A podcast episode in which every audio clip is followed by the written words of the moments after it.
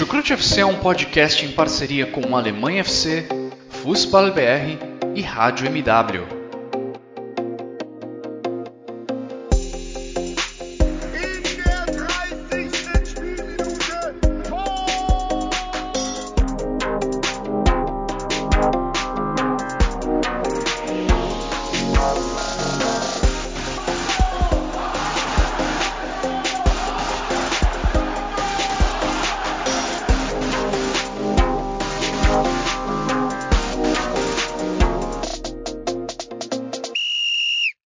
Muito bem-vindas, sejam muito bem-vindos, fãs da Bundesliga. O meu nome é Guilherme Ferreira e eu recebo vocês para mais uma edição do Chucrute FC. Chegamos à segunda parte da nossa prévia da temporada para cada um dos 18 times que disputam o campeonato alemão.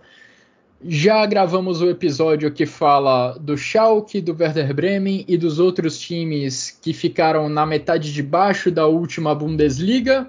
Agora é a vez de falar dos melhores colocados da temporada passada. Vamos passar a limpo, vamos apresentar as nossas expectativas para os nove primeiros colocados da tabela do Campeonato Alemão na temporada 2021-2022. Agora estou em companhia diferente, estou acompanhado. Vou dar as boas-vindas primeiramente para o meu xará Guilherme Monteiro. Tudo bem por aí, xará? Seja muito bem-vindo. E já me diga quais são suas expectativas para essa nossa para essa nova temporada do Campeonato Alemão. Olá, Xará. Olá, o nosso próximo convidado, que eu não vou revelar o nome ainda. É, saudade de gravar com vocês, né? A Bundesliga ficou de fora um pouco mais de dois meses e acho que isso já é o suficiente para causar um estrago emocional em mim. Uh, quando você chega essa época do ano, você olha o seu sábado, ele perde meio sentido, não tem nada de legal na TV, tirando os eventos de Fórmula 1. Para quem gosta, e para quem não gosta, eu acho que deve ser pior. Então, graças a Deus, a temporada está voltando. É, essas férias deu para se desligar, entre aspas, se desligar da temporada, né? Porque como a gente está na cobertura do futebol internacional, a gente não desliga por inteiro, a gente está sempre lendo, está sempre se informando, sempre tentando se inteirar. Então, eu diria que essas férias foi bom para recarregar as baterias e, ao mesmo tempo, também sempre estar tá bem atento, sempre estar tá informado sobre o que está rolando aí nos 18 clubes da Bundesliga. E se realmente esse verão da Bundesliga, eu acho que ele começa muito quente e dá, permane dá um tempo ali de, esfri de esfriada e já está voltando a se reaquecer, né? Tem coisas assim muito fortes que o mercado de transferências tem, tem trazido ao, ao fã da Bundesliga, né? Hoje mesmo saiu a contratação do David Raum para o Leipzig. Quem diria isso que iria acontecer? Então, uh, tá tudo bem, bem mexido, tá bem legal de cobrir. Acredito que a temporada vai ser bem mais competitiva que a última. Pois aí, faltou uma copinha do mundo aí nesse meio de ano, né? Jogaram ah, ela pro final de 2022. Olha, Xará, eu vou falar para você que a Nations League já atendeu bastante. Pô, vou falar para você, velho. Cobrir Nations League, com todo respeito à Nations League e ao UEFA, velho. É dose pra mamute. Pô, não dá não, doido.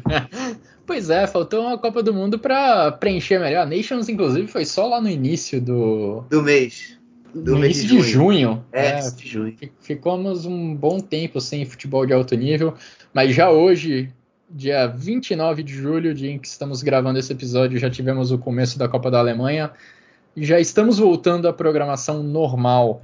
Bom, quem também está com a gente é o Dimitri Chakar. Tudo bem por aí, Jimmy? Seja muito bem-vindo. Já dê suas primeiras impressões sobre o que você espera dessa temporada de futebol alemão. Fala, Guilherme. Fala, Guilherme.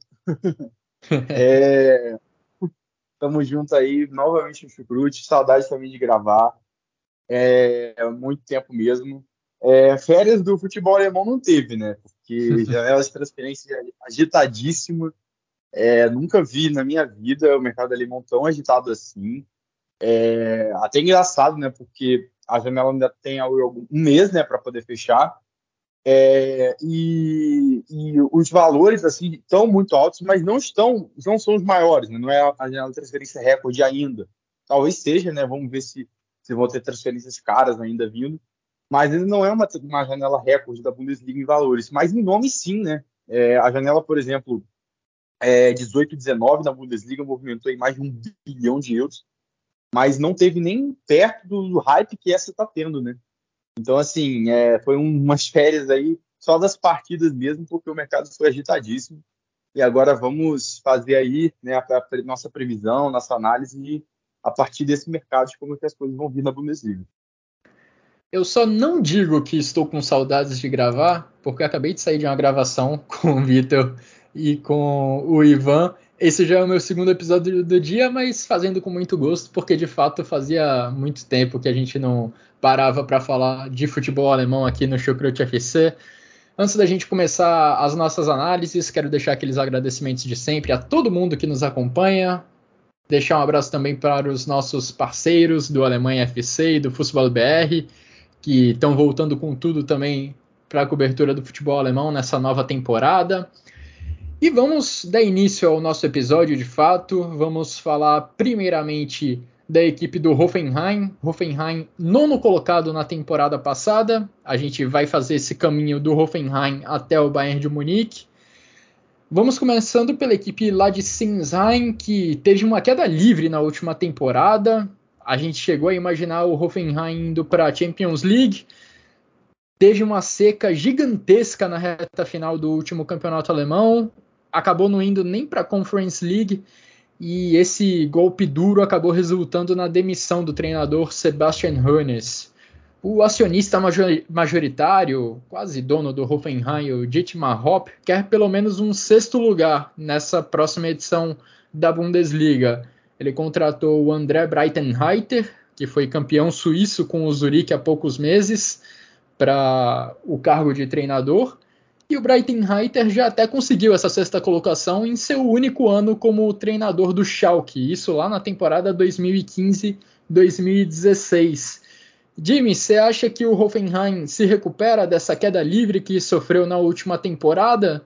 Qual a sua perspectiva para a equipe que agora é dirigida pelo André Breitenreiter? Então, cara, minha expectativa é bem baixa, na verdade, para o Hoffenheim. É... Hoffenheim, na temporada passada, era uma equipe que tinha muita criatividade, era uma equipe que assim conseguia gerar muitas oportunidades de gol, construía muito bem suas oportunidades, mas não conseguia finalizá-las, né? não conseguia ter aproveitamento, muitos gols perdidos. É, o Hoffenheim assim, tinha uma, um aproveitamento pífio né, lá na frente. É, o próprio Kramaric, que não é um centroavante, as pessoas assim, se enganam um pouco, talvez no Kramaric, é um cara que é um falso 9, sai muito da área, abre muito espaço. O perfil dele, é importante destacar, perfil não é nível tá, de qualidade, mas é o perfil do Harry Kane, né? Só que o Harry Kane ainda tem mais presença de área que o próprio Kramaric, Kramaric que realmente é um cara muito que gosta de sair da área.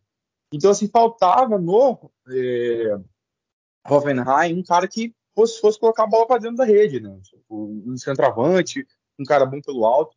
O que eu acho que a, que potencializa ainda mais, né, valoriza ainda mais os números do David Hall, né? Porque o cara assustadoramente teve números assim que eu não me recordo de ver muito tempo vindo de um ala, de um defensor, né?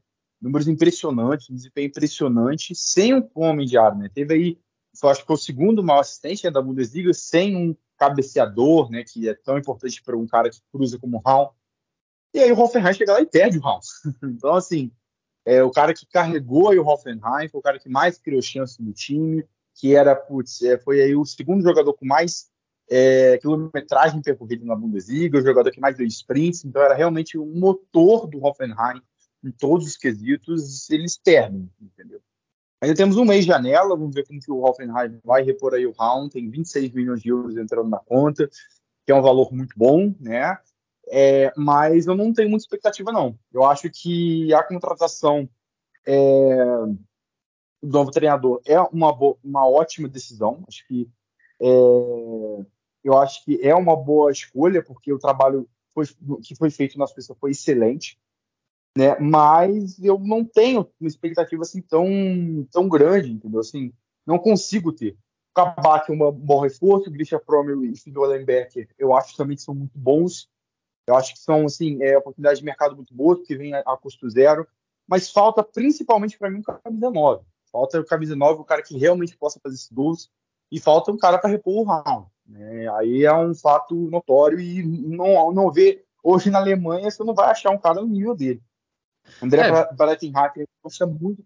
Pode falar. Não, eu ia comentar que é possível, existe a possibilidade do Angelinho até vir para o Hoffenheim, né? Numa espécie de troca com o Leipzig. É uma possibilidade que já foi ventilada, mas ainda nada muito concreto em relação a isso.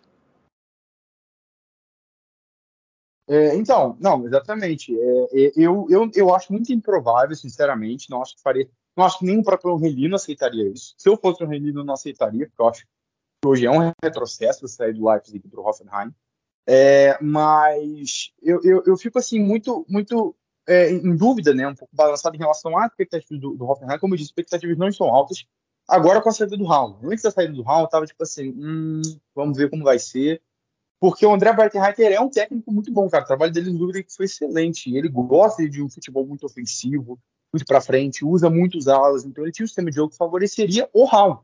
Liberaria o Raul muito para fazer o que ele mais gosta, que é chegar à linha de fundo. Mas agora, com a saída do Raul, é difícil você esperar alguma coisa muito positiva, entendeu? Então, é, minhas expectativas para o Hoffenheim são bem baixas para essa temporada. Vamos ver como que vai ser esse último mês de janela, é, tendo aí um, uma injeção de dinheiro muito boa da venda do Raul, um dinheiro bom. Mas até agora, né, na gravação desse podcast, é, não, é, não tenho muito otimismo, não para a gente ter uma noção do impacto do David Raum. Acima dele em assistências na última edição da Bundesliga, a gente só tem Musa Diaby, Marco Reus, Christopher Nkunku e Thomas Miller, jogadores de altíssimo nível e que jogam até de forma mais adiantada do que o próprio David Raum, caras que aparecem mais na grande área adversária do que o David Raum. Então é uma perda gigantesca como reforçou o Jimmy. Agora, também destaco um outro jogador que não vai estar no elenco do André Breitenreiter nessa temporada, o Florian Grillitsch, zagueiro titular na última temporada, que sai agora do Hoffenheim sem contrato. Ele ainda não encontrou nenhum outro clube para disputar a próxima temporada, para jogar na próxima temporada, mas a tendência é que de fato ele não jogue mais lá pelo Hoffenheim. E é um outro jogador que acho que vai ser uma ausência sentida. O Hoffenheim confiava muito nele na saída de jogo, era um cara com qualidade no passe, em lançamentos. Acho que é outro cara que vai fazer falta para essa equipe do Hoffenheim. E para você, Xará, o que, que você me destaca dessa equipe do Hoffenheim? Quais vocês qual você acha que é a perspectiva do time nessa nova temporada? Tem o seu principal jogador da temporada 21-22? Olha, eu vou na linha de vocês, é, mas o Jimmy trouxe a, o potencial ofensivo que o David Raum traz e o impacto disso, que realmente é muita coisa, mas eu gostaria pelo caminho contrário. É, o Hoffenheim, ano passado, foi uma das piores defesas da temporada. Tanto que o Dietmar Hopp troca muito o Sebastian Ruenes pelo André Breitenreiter é, pelo aspecto defensivo. Ele quer uma equipe um pouco mais equilibrada. Uh, a gente sabe que os problemas físicos na defesa do Hoffenheim nos últimos anos têm causado muitos problemas na montagem do grupo. Então, uh, essa saída do Raul é mais um problema, porque o verão, a gente sabe dessa saída do Raul, como a gente está falando aqui diversas vezes, mas perdemos, também perdemos, não, né? O Hoffenheim perdeu. O Kazim Adams foi para o Basel, uh, o Staffelides voltou para o Bochum, você também tem o Bikaktic e o Hübner ainda fora do, do melhor parte física. E a sua única contratação para a defesa foi o Ozan Kabak, que é um excelente zagueiro, na, na minha opinião, apesar de anos ruins na Inglaterra. Uh, na Bundesliga já provou bem o seu valor. Então eu acredito que o Hoffenheim, ainda talvez em termos de qualidade, esteja um pouco atrás. Mas eu acredito que o Brettenreiter é um excelente treinador e que vai conseguir talvez colocar o Hoffenheim em competições europeias. Eu não duvido A minha base para isso talvez ainda seja muito pequena, até porque a gente viu amistosos e tal, mas o Hoffenheim foi um dos times que eu vi um pouco dos amistosos e gostei do que, do que assisti. Então eu acredito que possa sim haver uma surpresa. Óbvio, o nível é como eu falei, o nível é baixo, não, talvez não seja o melhor extrato para você tirar grandes conclusões. Mas eu acredito que o Hoffenheim possa competir. Uh, você, querendo ou não, o seu meio-campo foi bem reforçado. Eu gostava muito do, do, do meio-campista Fino Lebeca, que chegou, jogava muito bem no São Paulo e, e, e para já é um jogador muito pronto para a primeira divisão. O Grisha Prêmio, como veio do União Berlim, jogador até criado na região, também é outro meio-campista que agrega, é, não só em quantidade, mas também em qualidade ao meio-campo, já bom do Hoffenheim, né? Samaseku, uh, Geiger, uh, enfim, e tantos outros, também acredito que vai ajudar.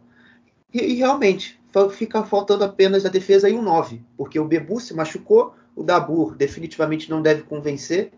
Então, acho que você adicionando algumas peças, esse elenco do Hoffenheim fica um pouco mais azeitado e aí você pode competir melhor por competições europeias. Eu vou colocar assim, pelo menos a minha, a minha perspectiva é que pelo menos uma conference o Hoffenheim vai lutar. É, e essa falta de poder de fogo do Hoffenheim acho que fica bem evidenciada por uma estatística de que nenhum jogador da equipe chegou sequer a 10 gols marcados na última temporada. Um número que nem é tão alto, 10 gols numa temporada de Bundesliga não é algo tão relevante. Você vê alguns jogadores ultrapassando essa marca e o Hoffenheim não teve nenhum atleta chegando nessa marca. Talvez o clube sinta falta da veia mais artilheira do Andrei Kramaric, que na temporada 2021 marcou 20 gols. Vamos ver se ele consegue voltar a ter esse, essa veia artilheira mais evidente ao longo dessa próxima temporada. Xará, então, na sua opinião, é mais briga por competição europeia, certo? Que o Hoffenheim se encaixa? Exatamente. E para você, Jimmy, você vê o Hoffenheim mais como briga por competição europeia ou mais time de meio de tabela? Cara, eu sinceramente eu tô mais para meio de tabela, cara, porque eu acho que tem mais times mais times favoritos aí para Europa hoje do que o Hoffenheim. Então, para mim é meio de tabela ali, décimo. Não vai nem sonhar em rebaixamento não. Agora, para mim ele décimo, nono, por aí. É, eu te acompanho nesse voto. Acho que o Hoffenheim fica ali pelo meio da tabela também, sem risco de rebaixamento, mas sem almejar muito uma vaga na Europa. O Dietmar Hopp, como eu falei, ele quer, ele almeja uma sexta colocação para o Hoffenheim na Bundesliga.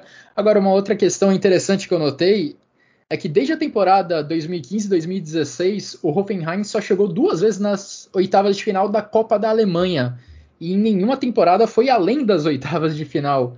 Ou seja, além de tentar um sexto lugar na Bundesliga, acho que é interessante para o Hoffenheim também buscar ir mais além na Copa da Alemanha, uma competição de mata-mata, que é até um caminho mais curto para um título diante do contexto que o Hoffenheim vive. Bom, agora a gente vai virar a página nesse episódio, a gente vira a página nessa nossa prévia da temporada da Bundesliga para falar de um time que surpreendeu positivamente na última temporada e que não mudou de treinador para essa temporada 22-23. A equipe do Mainz segue com Bois Svensson no comando e o trabalho dele é quase irretocável até aqui. Salvou o time do rebaixamento na temporada retrasada e levou ao oitavo lugar na última, melhor colocação do Mainz desde a temporada 2015-2016. Jimmy, o Mainz tem motivos para comemorar pelo resultado da última temporada? Você acha que é um time que pode se manter na metade de cima da tabela ou o encanto deve ir embora nas, nos próximos meses? Ah, com certeza deve ser comemorada. A campanha do, do mais da temporada passada foi assim, excelente, né? Foi assim, uhum. o time jogava bem, conseguiu tirar pontos de times muito times mais fortes e fez boas contratações, né? É, a janela do mais é boa, é, conseguiu bons negócios, né? Para mim o Anthony Cassi é uma ótima contratação da França, é um ala muito ofensivo, né? E do, que vem do Strasbourg veio de graça, o Dani da Costa, que né, não atingiu o potencial que a gente esperava que ele ia atingir, também veio de graça, então não teve que gastar muito. E a principal contratação é o Angelo Fungini, né, que vem do, do Angers, é, da França também. É, 25 anos, camisa 10, vinha sendo assediado por, por vários clubes, então, mas fez bons, boas contratações né, nessa temporada. Mas também perdeu peças importantes, né? O Jeremiah Sanjus foi para o Sporting, o Nakate foi para o Nottingham Forest. Então, assim, é, foram perdas assim, é, grandes, né? não, não devem ser assim, subestimadas. O time deve trazer mais reforços, né? deve repor a saída do Niakate ainda, né? É, mais um zagueiro né, de nome aí, talvez, pelo dinheiro que lucrou com a venda. Mas eu acho que o Mainz consegue sim se estabelecer em acima da tabela. Não acho que vai brigar por competição europeia, mas eu acho que não vai ter nenhum tipo de preocupação com rebaixamento, nada do tipo. Acho que vai ficar ali na, junto com o Hoffenheim no meio da tabela, é, um décimo, nono lugar e talvez um oitavo, mas pegar ali uma conference eu, eu acho que começa a ficar improvável e Europa League aí mais improvável ainda. É, aquilo, cara, eu acho que essa Bundesliga me anima muito. Eu nunca me animei tanto com uma temporada da Bundesliga analisando a janela de transferências. Acho que os clubes souberam fazer negócios muito interessantes. Não tivemos assim clubes vendendo, né, na sua maioria, jogadores muito fundamentais, né? Vários vendendo aí jogadores que não precisavam tanto para gerar lucro, uma estratégia que o Bayern usou, que o Leipzig usou, né, para poder é, reinvestir, né? Então assim, é, acaba ficando difícil né, a gente projetar um, um times como Mainz, Hoffenheim, que perderam peças muito importantes, né? É, o Nyakate é capitão do Mainz, né, o, o fundamental do Hoffenheim. Com essas perdas é difícil a gente projetar esses times muito lá em cima. A competição é realmente muito difícil. Então, para mim, o Mainz é meio de tabela. É, tô com você nessa. E acho que nem dá para exigir muito de uma equipe como o Mainz, que não tem um orçamento muito grande para buscar contratações de alto nível. O trabalho do Bois Venson levando o Mainz ao oitavo lugar já foi fantástico, ainda mais considerando que ele pegou esse mesmo time ali no começo de 2021, afundado na zona de rebaixamento. Então é um trabalho de recuperação que precisa ser muito elogiado. E agora, diante dessas perdas que você já citou, Jimmy, do Nhakate, do San Just, o Boetius também saindo do clube para buscar novos desafios, é um trabalho aí, um pequeno trabalho de reconstrução que não vai ser fácil. O Mainz até trouxe algumas peças de reposição, mas não vai ser fácil colocar esse time mais uma vez na metade de cima da tabela. Você vai por aí também, Xará? Acredita que o Mainz vai surpreender positivamente mais uma vez ou vai voltar à sua a sua rotina, digamos assim, de metade de baixo da tabela? Olha, eu acho bem factível mais repetir uma, a campanha que fez a, na última temporada, né? O Gladbach é, não fez assim ainda um verão tão forte, o Wolfsburg uh, também não fe, fez um verão talvez em um, um quantidade melhor do que o Gladbach, mas também em qualidade a gente vai ver ainda. A gente ainda tem uma certa incerteza.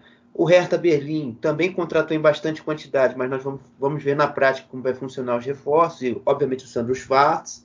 Então, equipes assim mais atrás deles não não emergiram tanto assim em nível a, a, até o momento, né? Até que a gente tem de conhecimento. Mas assim, eu, a, a minha, meu ponto de vista é que o Mainz, eu acho que principalmente tem que apostar na maturação, além da maturação do trabalho do Bois Venson, também dos próprios jogadores, né? A gente viu muitos jogadores na última temporada jogando a sua primeira é, Bundesliga de forma completa, né? O Burkhardt, uh, o Lee, que veio do Holstein Kiel, e o Anton Starr, esses três que foram peças fundamentais. Tem o Simon Wittmann, enfim outras peças também que fizeram sua primeira Bundesliga. Então, eles com um pouco mais de maturação no campeonato, entendendo melhor a liga, isso vai, vai funcionar, não, perdão, vai melhorar o nível do Mainz, vai ajustar ainda mais esse time, que já é bem competitivo, todo mundo já sabe, e que, como o time falou, né, ponto, contratou pontualmente né, o Christian Heidel, é, não é um dirigente de muitas loucuras em questão de, de grana, de gastar, e acredito que até o que temos aí de elenco hoje vai ser mantido até o fim da janela. E achei até mesmo importante os movimentos que o Mais fez no sentido de saídas, né? Vai dar rodagem a seus jovens, né? O, o, o Paul Nibel foi jogar no Karlsruhe na segunda divisão, o David Nemeth, que também é um jogador que traz esperança para o torcedor do Mainz, também vai jogar na segunda divisão no São Paulo. Então, é um time que está bem ajustado fora do campo, dentro do campo também, e também não vai ter uma. No, no, no meu ponto de vista, não vai ter muito sufoco para manter-se na primeira divisão. Meio de tabela ali, oitavo, nono, décimo lugar. Eu acredito que o Mainz atinja novamente. É, e para a gente ter uma noção de como é especial para o Mainz o fato de ter chegado a uma oitava colocação na Bundesliga, a primeira vez que o Mainz disputou uma Bundesliga foi lá na temporada 2004 e 2005. E agora já são 14 temporadas consecutivas na primeira divisão alemã, algo que o clube nunca havia chegado nem perto de alcançar na história dele. Então, o fato de ter essa manutenção na elite já era algo relevante para o Mainz. conseguir o oitavo lugar é um patamar ainda superior, um patamar ainda acima. Agora, um ponto que o Bois Svensson acho que pode tentar analisar a fundo para saber como melhorar para essa temporada 22-23 é a diferença que a equipe teve nos jogos em casa e fora de casa, porque foi uma diferença assustadora. O Mainz foi o quarto melhor mandante da última Bundesliga e foi o segundo pior time como visitante. Um negócio meio inexplicável, tamanha disparidade do clube. Vamos ver como a equipe vai desempenhar ao longo do próximo ano. Agora, nesse, nessa prévia que a gente faz aqui no Chucrute FC, a gente tem três equipes com identificação entre torcida e treinador muito grande, né? União Berlim, Freiburg e Colônia. Vamos primeiro com o Colônia, que foi o sétimo colocado da última Bundesliga, e no caso desses três times que eu mencionei, três times que têm uma identificação forte com seus treinadores, no caso do o Colônia, o único caso em que o treinador precisou só de um ano para conseguir essa proximidade com os torcedores para ganhar essa proximidade com a cidade onde o clube está sediado. Falo do trabalho do Stefan, ba Stephen Baumgart, que tirou o Colônia do seu quase habitat natural, que vinha sendo a briga contra o rebaixamento, para colocar a equipe numa Conference League. Algo que foi fantástico para as pretensões do clube, considerando o histórico recente do Colônia. E agora acho que o objetivo do Stephen Baumgart e do Colônia como um todo é tentar se equilibrar nas três competições que estão à disposição, Conference League, Copa da Alemanha e Bundesliga, para buscar a permanência nessa metade de cima da tabela da Bundesliga. Jimmy, você acha que o Colônia consegue ter mais uma vez um bom desempenho? Você acha que o trabalho do Stephen Baumgart já bateu no teto ou ainda há mais espaço para avançar?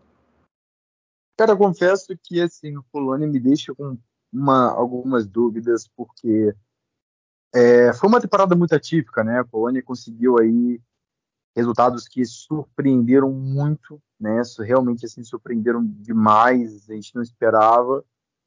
E acho que o Colônia vai dar vida né, nessa Conference League. Vai ser muito interessante de ver. Mas eu não tenho grandes expectativas que o Colônia vai conseguir repetir essa campanha, não. É... As contratações do Colônia não me animaram muito. Foram contratações que, assim, claro que eu não esperava um mercado muito assim caro. É... Até porque o Colônia não tem essa qualidade, assim, esse nível de, de, como posso dizer, nem de scouting, eu diria, mas também não financeiramente, né? É, fez contratações que sim, boas oportunidades de mercado, mas alguns jogadores que ainda precisam se provar, como Stephen Tides, né? É, então, assim, não, não, tem como a gente falar muita coisa. Os Tardes a, a Damian. É, e corre um sério risco né, de perder o Antônio Podeste, né? Que foi o cara do Colônia na última temporada, é o cara do Colônia há algum tempo, né? né em todas as suas passagens sempre foi destaque do time e perdeu o Osarioscan, né, que foi um jogador fundamental aí para o time na última temporada. É, então, assim, deixa uma incógnita grande. Eu não acho que o elenco do Colônia seja competitivo para aguentar novamente essa, é, esse, esse, ritmo que teve na última temporada. É, é claro que é, não podemos subestimar, porque é um time que gosta de dar trabalho, mas eu não vejo assim, Colônia com tanta carga para poder alcançar um sétimo lugar de novo. Eu acho que assim, o, o, ali, o ranking do Colônia é realmente um time que eu acho que cair talvez na 11 colocação, décima colocação, é, nessa zona aí, junto com o Hoffenheim, junto com o mais, né? É, mas eu ainda acho que Colônia fica abaixo do Hoffenheim mais. Como eu disse, estou curioso para ver. É, minhas expectativas no Colônia estão mais altas do que estão para o Hoffenheim, por exemplo, assim que achei a janela até aqui do Hoffenheim meio desanimadora. É, uma, a, mas o Colônia também não me anima muito. Então, é realmente outro time para brigar ali no meio de tabela. É, com certeza não vai para o rebaixamento, com certeza não vai correr riscos. É, pelo menos eu imagino que não, mas também não, não acho que vai pegar competições europeias. Realmente seria uma surpresa muito grande para mim, ainda mais que o Modeste. E nesse momento me parece bastante que o Modeste vai sair, porque os empresários dele estão oferecendo ele para uma porrada de clube, o próprio Borussia Dortmund né, foi oferecido. E daí eu acho que seria uma perda colossal para o Colônia, né? Juro que eu não tô te copiando, Jimmy. Eu já tinha anotado tudo antes, mas também acredito que o Colônia fica aí nessa turma que vai ficar no meio da tabela, sem muita perspectiva de se classificar para competições europeias e também sem correr muito risco de rebaixamento, que acho que o trabalho do Stephen Baumgart vai evitar isso. De qualquer forma, vale o alerta de algumas temporadas atrás. Na última participação europeia do Colônia, quando jogou a Liga Europa lá na temporada 17 e 18, o Colônia foi eliminado na fase de grupos e acabou rebaixado na Bundesliga.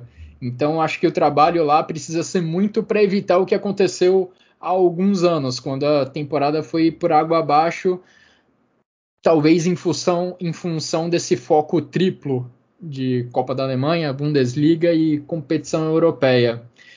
E de fato, o elenco do Colônia não traz grandes perspectivas. O Jimmy já passou pelas, pela perda importante do Sally Ostian, pode ser que perca o Modeste, então também não crio grandes expectativas em relação a esse time.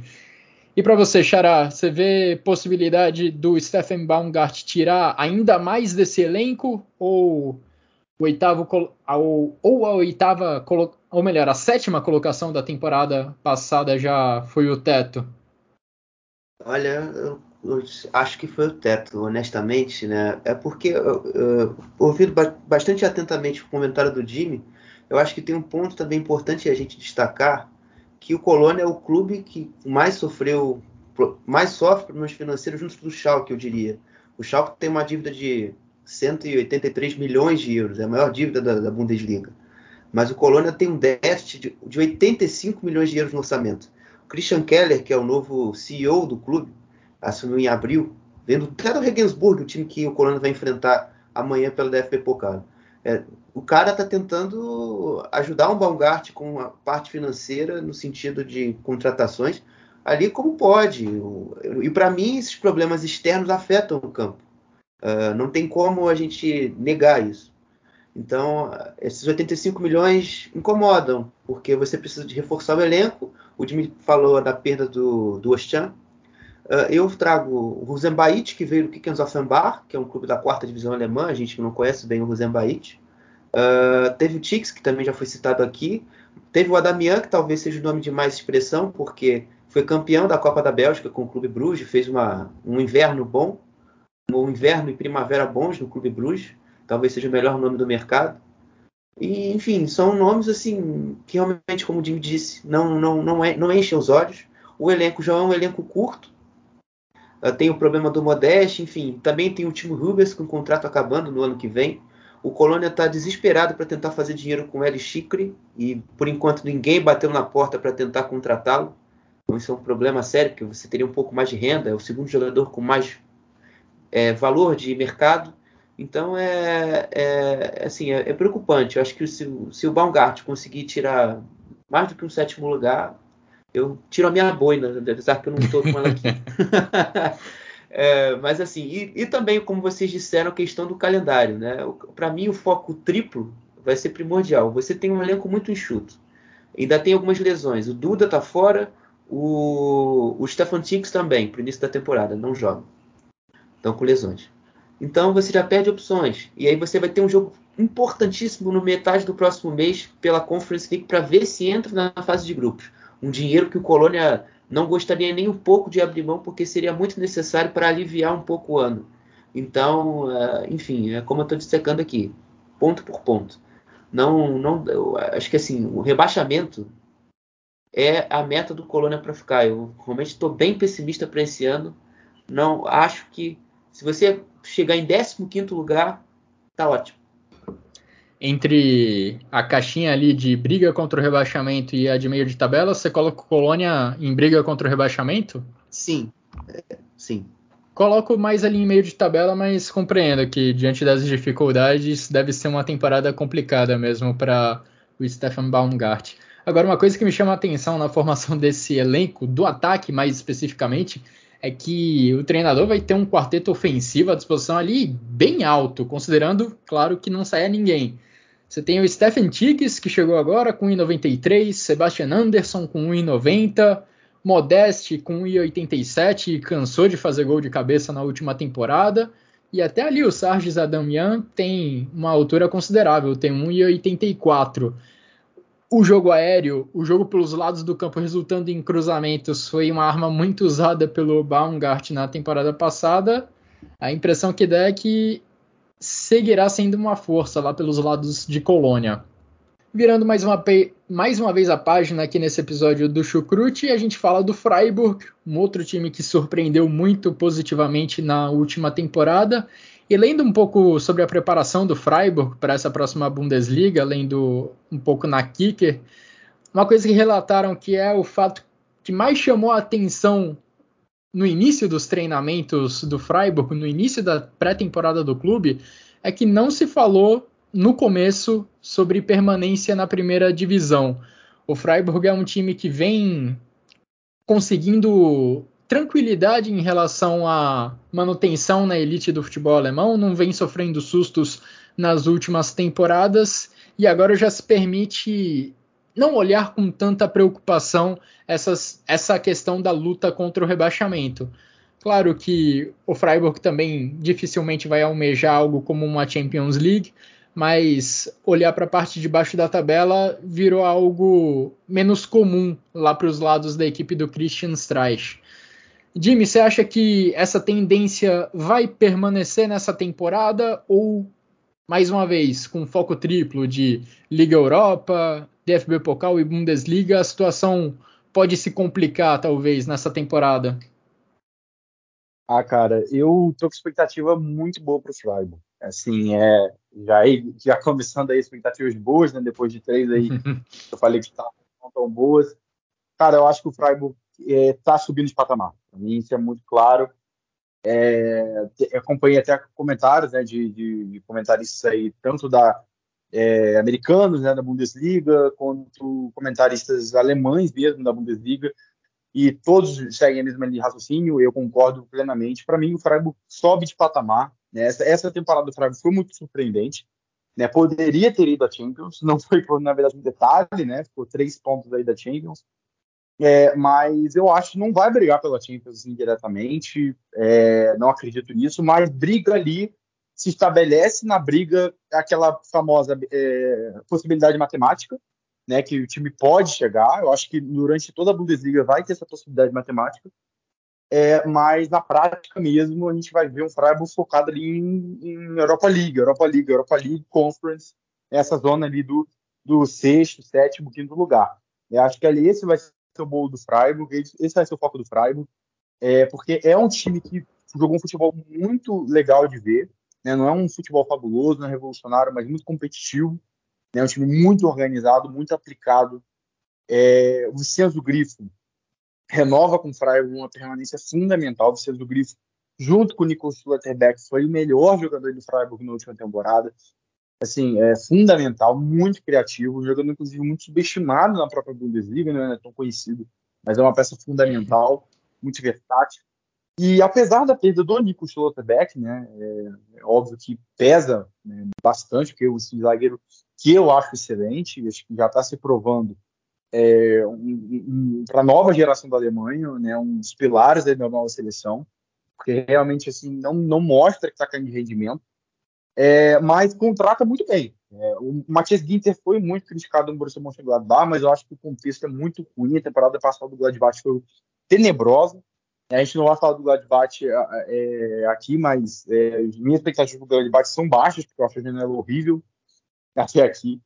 Então, assim, é, o, o Ginter, eu acho que eu acho que é uma ótima contratação, cara. Acho que custo zero, clube que ele se identifica, entendeu? É, é, um zagueiro acostumado a disputar jogos grandes, porque tem experiência em Champions League, tem experiência em seleção alemã, entendeu? É um cara que tem um brilho assim é, gigantesco nesse nível de, de, competição de alto nível, então pode adicionar muita experiência para o Freiburg nessa competição europeia, nessa, nessa Europa League. É claro que indo para a Europa League você tem mais uma competição de se preocupar, entendeu? O Freiburg não vai ter aí uma, uma, uma, um calendário muito, muito tranquilo. Mas eu, eu, as adições que vieram para o time são muito boas, cara. O Daniel eh, Kofkier, ele jogou muito bem em São Paulo, jogador muito versátil. É, o Gregorich, acho um bom jogador para compor elenco, porque é muito móvel. Aí tive um Roland Salai, que, que jogou muito bem na Hungria, né, nessa, nessa Nations. É um jogador que vem crescendo muito de produção, salário. É, e, cara, o Hitsu Duan é, me anima muito, porque é um jogador muito bom japonês. Começou muito bem na pré-temporada, já com dois gols né, marcados. Então, assim, cara, eu acho que o Freiburg é, vem para essa temporada com bastante expectativa. É, não podemos esquecer também que, cara, eu acho o time do Freiburg muito bom no papel, entendeu? Assim, dentro das expectativas do time, dentro da possibilidade financeira do time, comparado a outros times da Bundesliga que tem o mesmo nível de, de nome, né, de, de, é, de, mídia, cara, eu acho o elenco do Freiburg muito bom, entendeu? É minha opinião. Tem o Hugo Sique, né, que chegou do, do Standard Liège na temporada passada, é, que ainda está para se provar uma joia da lateral direita, já está ganhando reconhecimento aí na Bélgica, na seleção belga. O Kevin Schad, que é uma joia também do, do próprio Freiburg. Freiburg, inclusive, recusou, né? A gente, é importante a gente ver e reconhecer o trabalho que vem sendo feito na diretoria do Freiburg, que é excelentíssimo. Freiburg, nos últimos anos, inaugurou o estádio novo, é, assinou com a Nike, né? É, pô, uma das maiores fornecedoras do mundo. É, trocou de patrocinador master, ele conseguiu acesso à, competição europeia pela primeira vez, conseguiu a segunda maior venda da história com o Schillerberg. Então, assim, Freiburg deu uma explodiu nos últimos anos, né? Impressionante. Conseguiu a primeira final da história da, da FP Pokal. E agora, né, recusa uma proposta de 20 milhões de euros do Brentford pelo Kevin Schad, né? O Brentford fez uma de 15 recusaram, fez uma de 20 recusaram.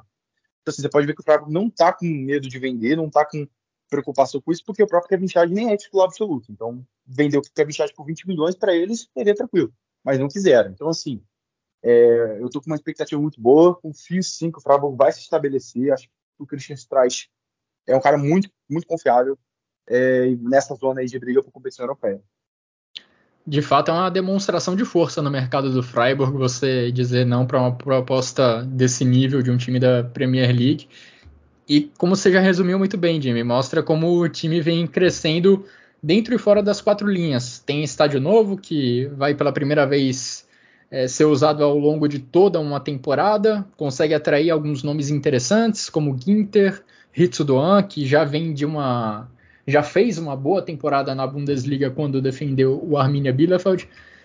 Também vejo o Freiburg com uma boa perspectiva. Acho que briga por competição europeia. Acho que também é a sua avaliação, não é?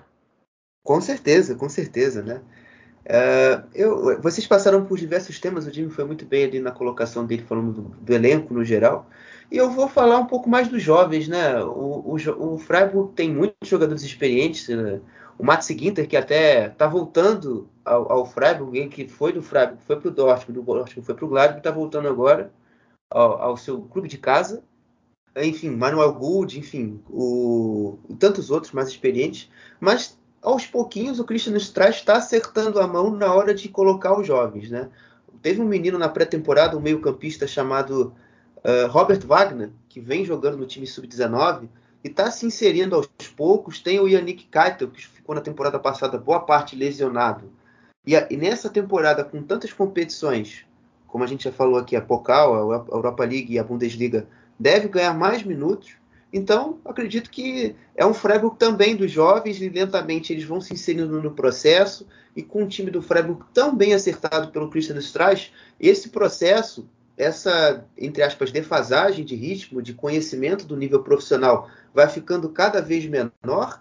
E esses jovens, daqui a pouco, aí, em vez de ser 15 milhões, 20 milhões recusados pelo Kevin Schada, vai se transformar em 35, em 25, em 30 milhões de euros recusados por grandes talentos que é a academia do Freiburg forma. Então, é, eu quero ver isso, acho que é o principal ponto é, de, de, que me desperta interesse também, além dos pontos que o Jimmy passou, né? Uh, os jogadores que vieram no verão, poxa, quando eu vi que o Koff, o Koff Queré fechou com o Freiburg, eu fiquei muito feliz, porque, assim, o Freiburg nos últimos anos sempre teve um perfil de elenco muito é aquele, aquele feijãozinho com arroz, mas o feijãozinho com arroz que junto dava, dava muito caldo. E dava muito bom de ver, dava bom, era, era gostoso de ver o Freiburg jogar.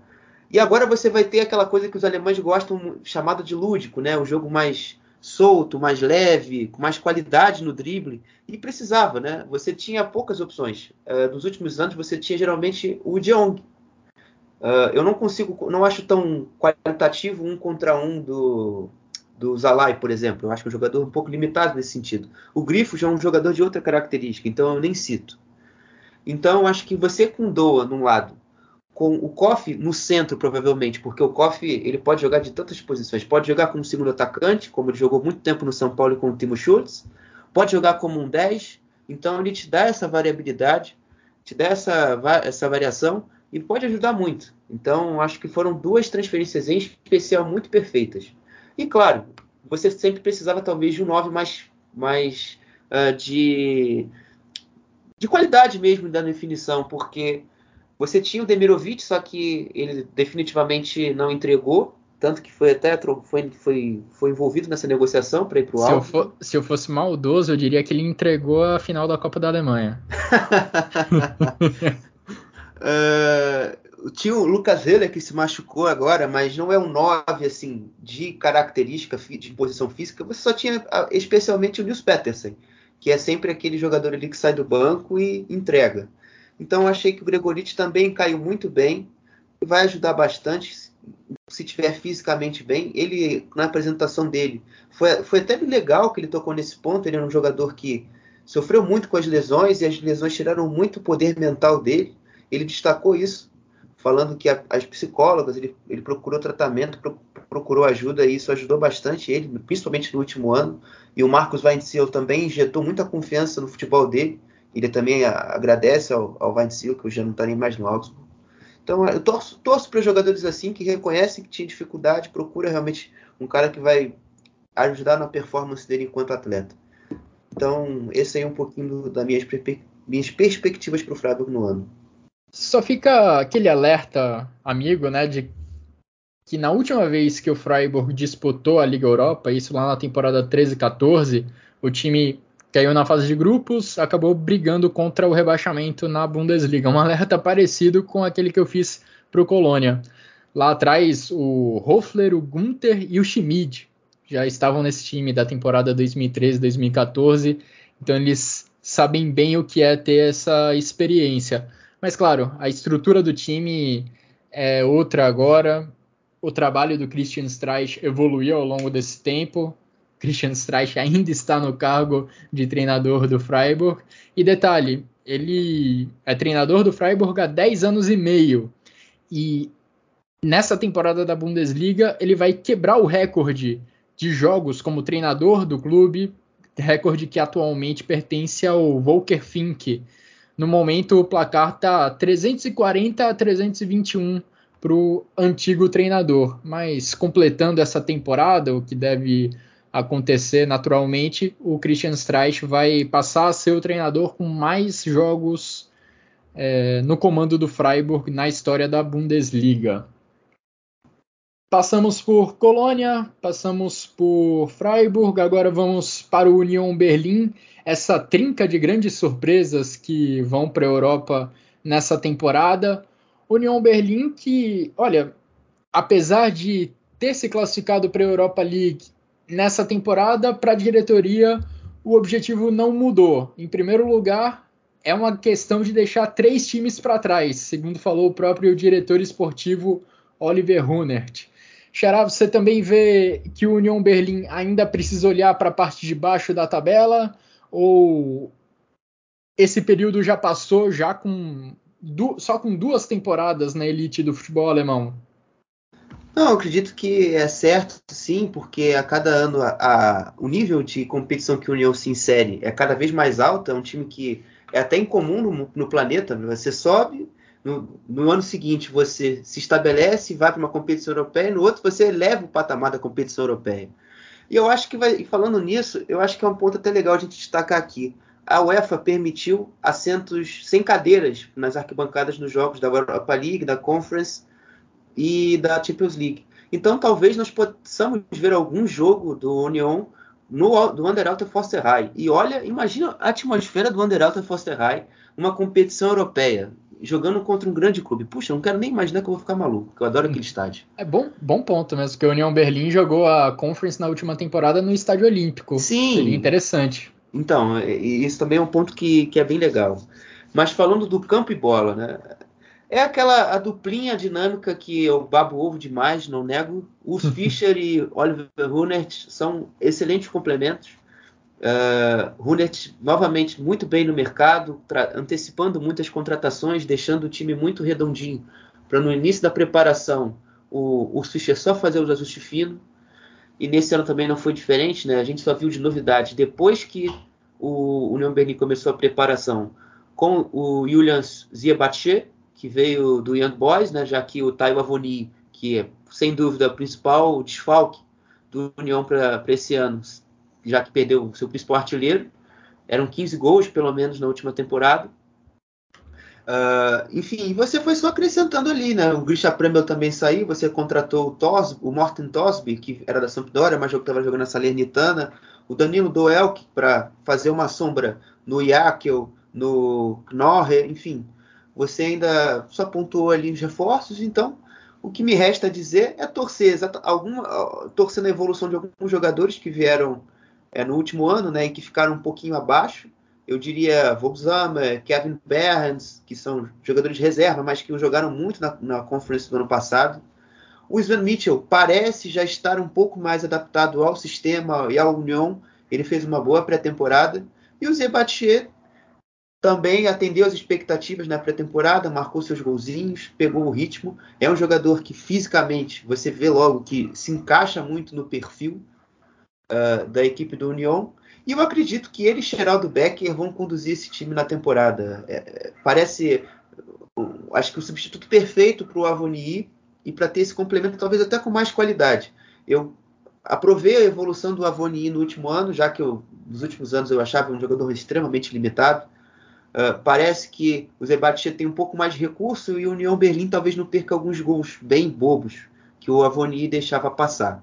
Então, ajustes finos e que o União vai brigar novamente, uh, na minha humilde visão, pela competição europeia, mas não julgo se de dentro as pessoas pensarem que apenas o rebaixamento está ótimo.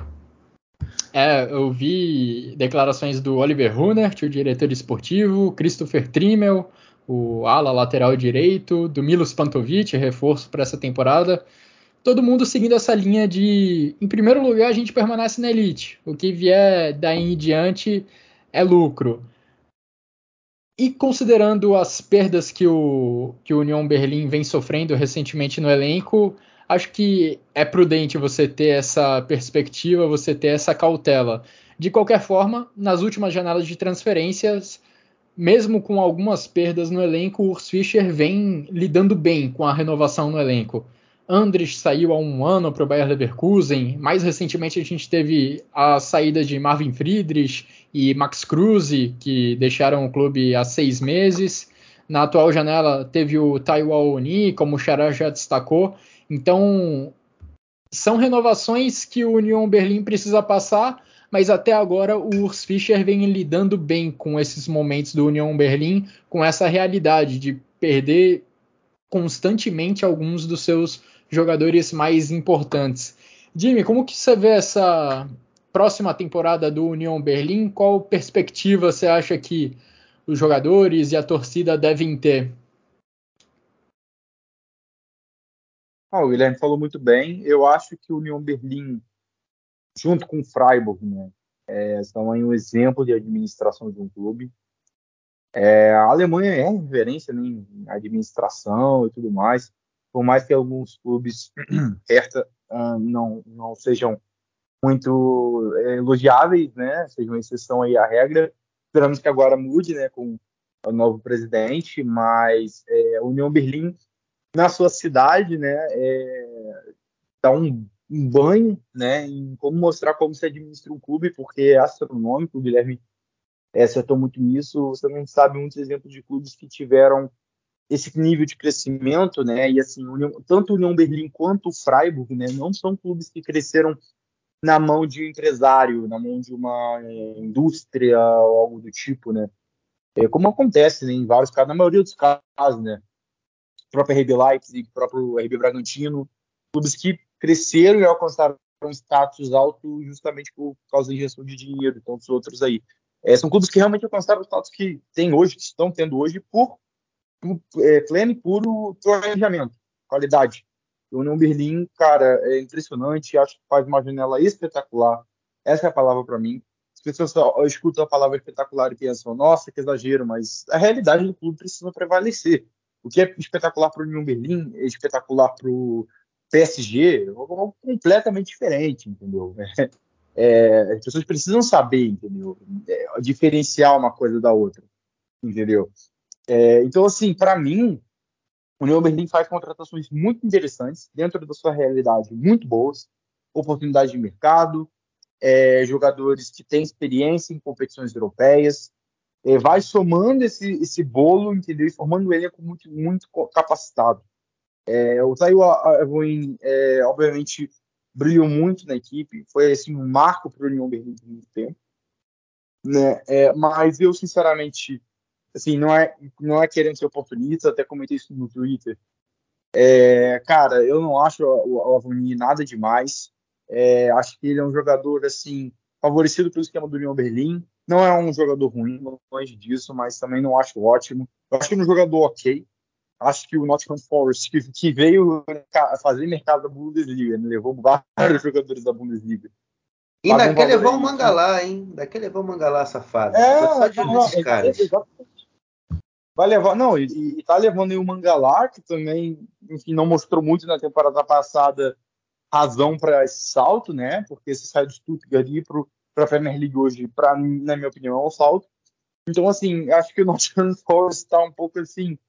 Não sei quem é o olheiro do time, mas, cara, a maior contratação da história do Nottingham Forest, eu lavo em mim, acho muito estranho, acho muito bizarro.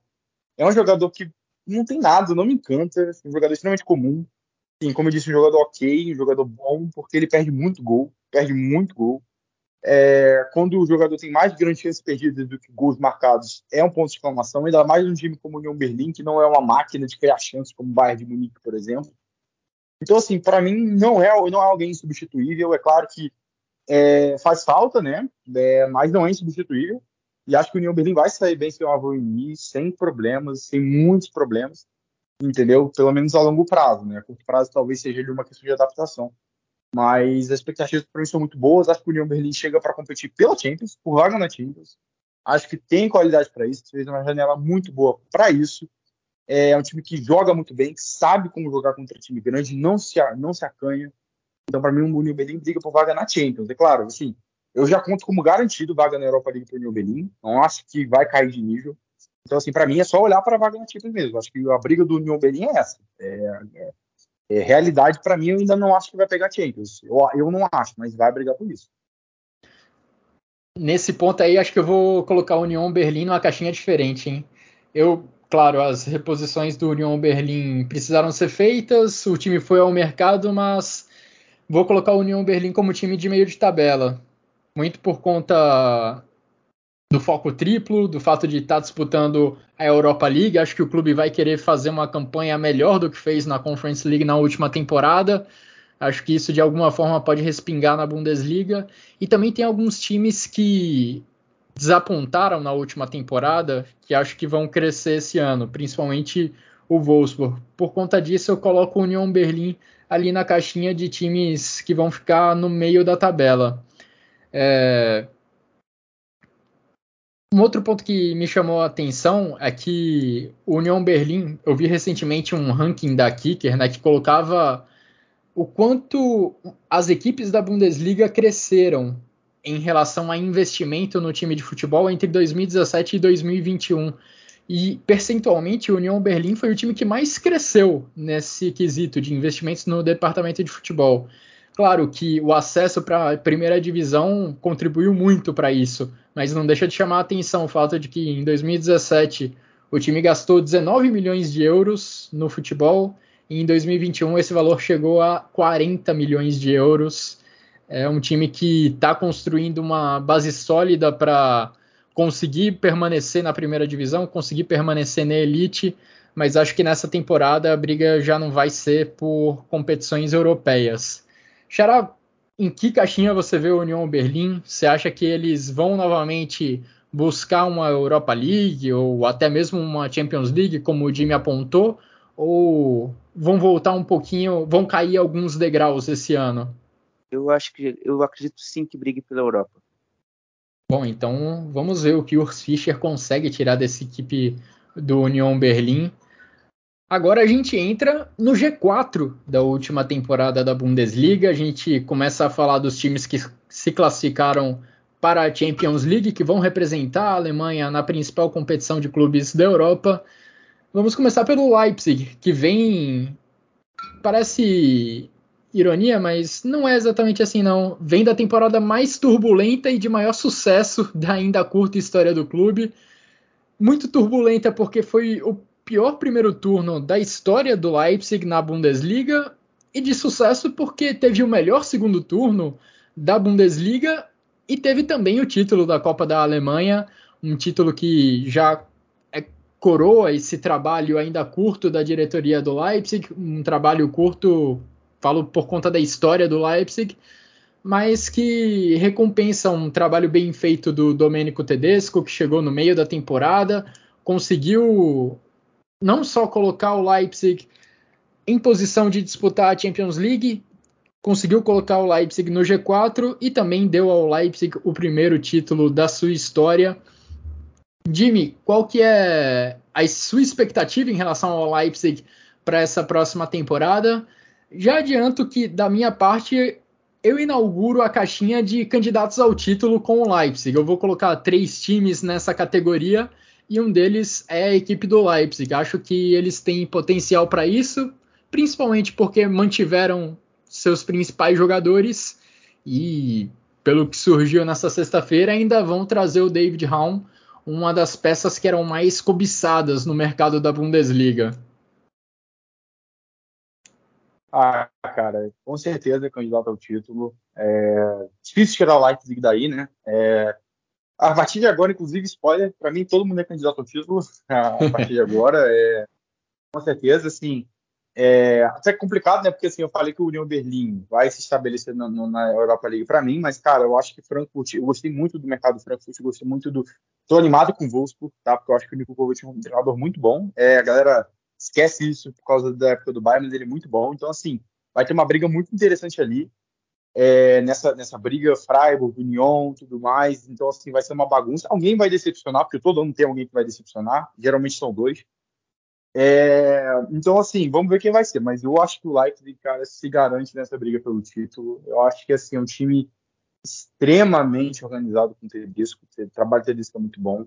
É, perdeu de 5 a 0 para o Liverpool, mas eu não entendo como que alguém pode levar em consideração muito a pré-temporada. A pré-temporada é. é o que engana demais.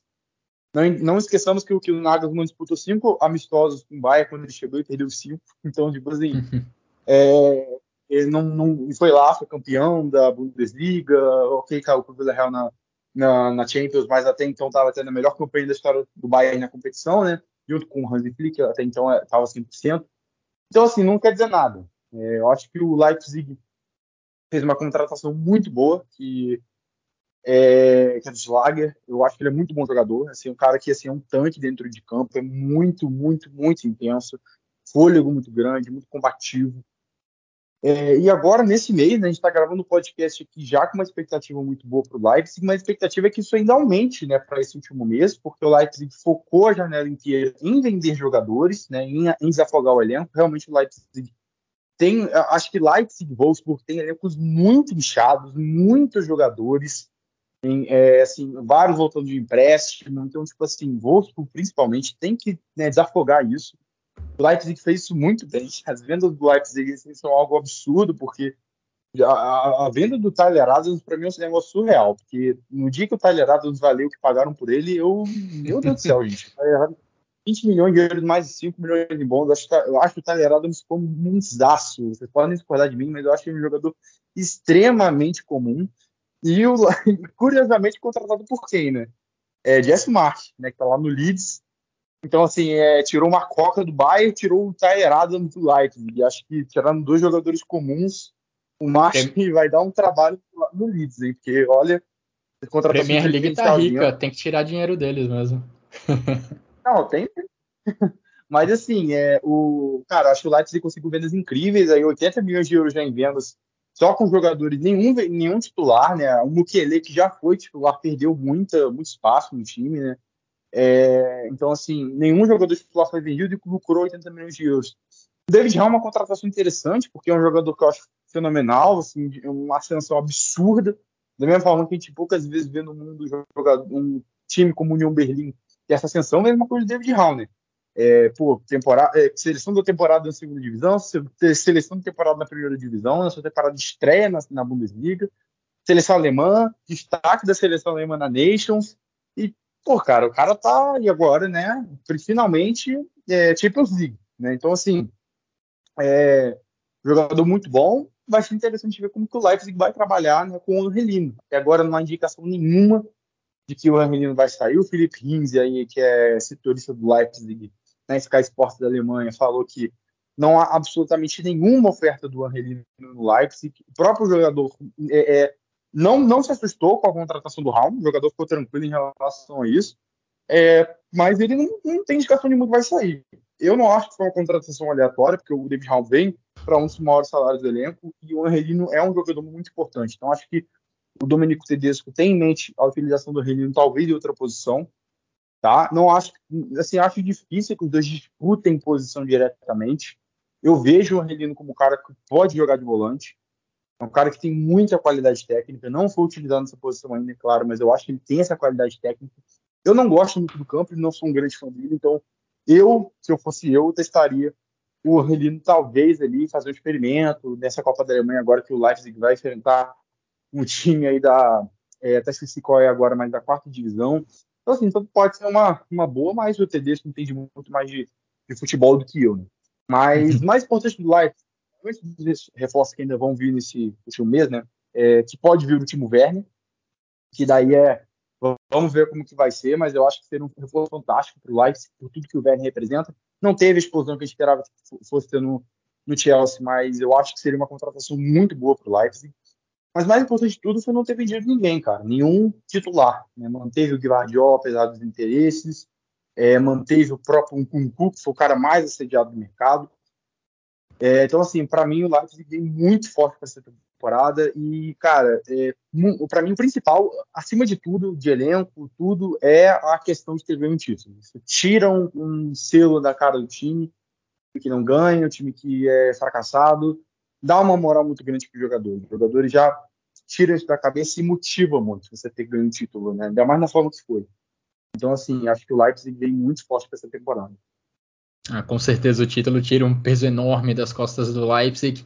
E fico muito curioso também para ver como o Domenico Tedesco vai usar Angelinho e David Raum, caso o Angelinho de fato fique, porque setor do campo que eles costumam ocupar é basicamente o mesmo, eles têm características parecidas também, então fico curioso para saber como que vai ser essa, esse trabalho do Domenico Tedesco para conciliar esses dois atletas. Isso se o Angelinho de fato ficar no elenco do Leipzig. Bom, Domenico Tedesco é um cara que na Bundesliga ele não tem uma temporada assim de muita amorosidade, né? Com o Schalke lá atrás, na temporada 17-18, ele conseguiu um segundo lugar que foi espetacular, para o clube naquela altura. Na temporada seguinte, ele saiu do segundo lugar para um quase rebaixamento, foi demitido no meio da temporada. E na temporada passada, já com o Leipzig, conseguiu a vaga na Champions League depois de pegar o time em 11 no meio do campeonato. Xará, para onde você acha que vai essa montanha russa, Domenico Tedesco? Será que vai ter um pouco mais de estabilidade nessa temporada?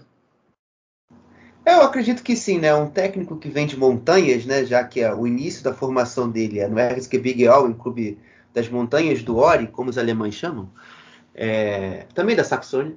É, enfim, tirando geografias à parte, é, eu acredito que o Tedesco vai conseguir, com esse novo ano, ele conseguir aperfeiçoar aquilo que ele já tem de bom, né?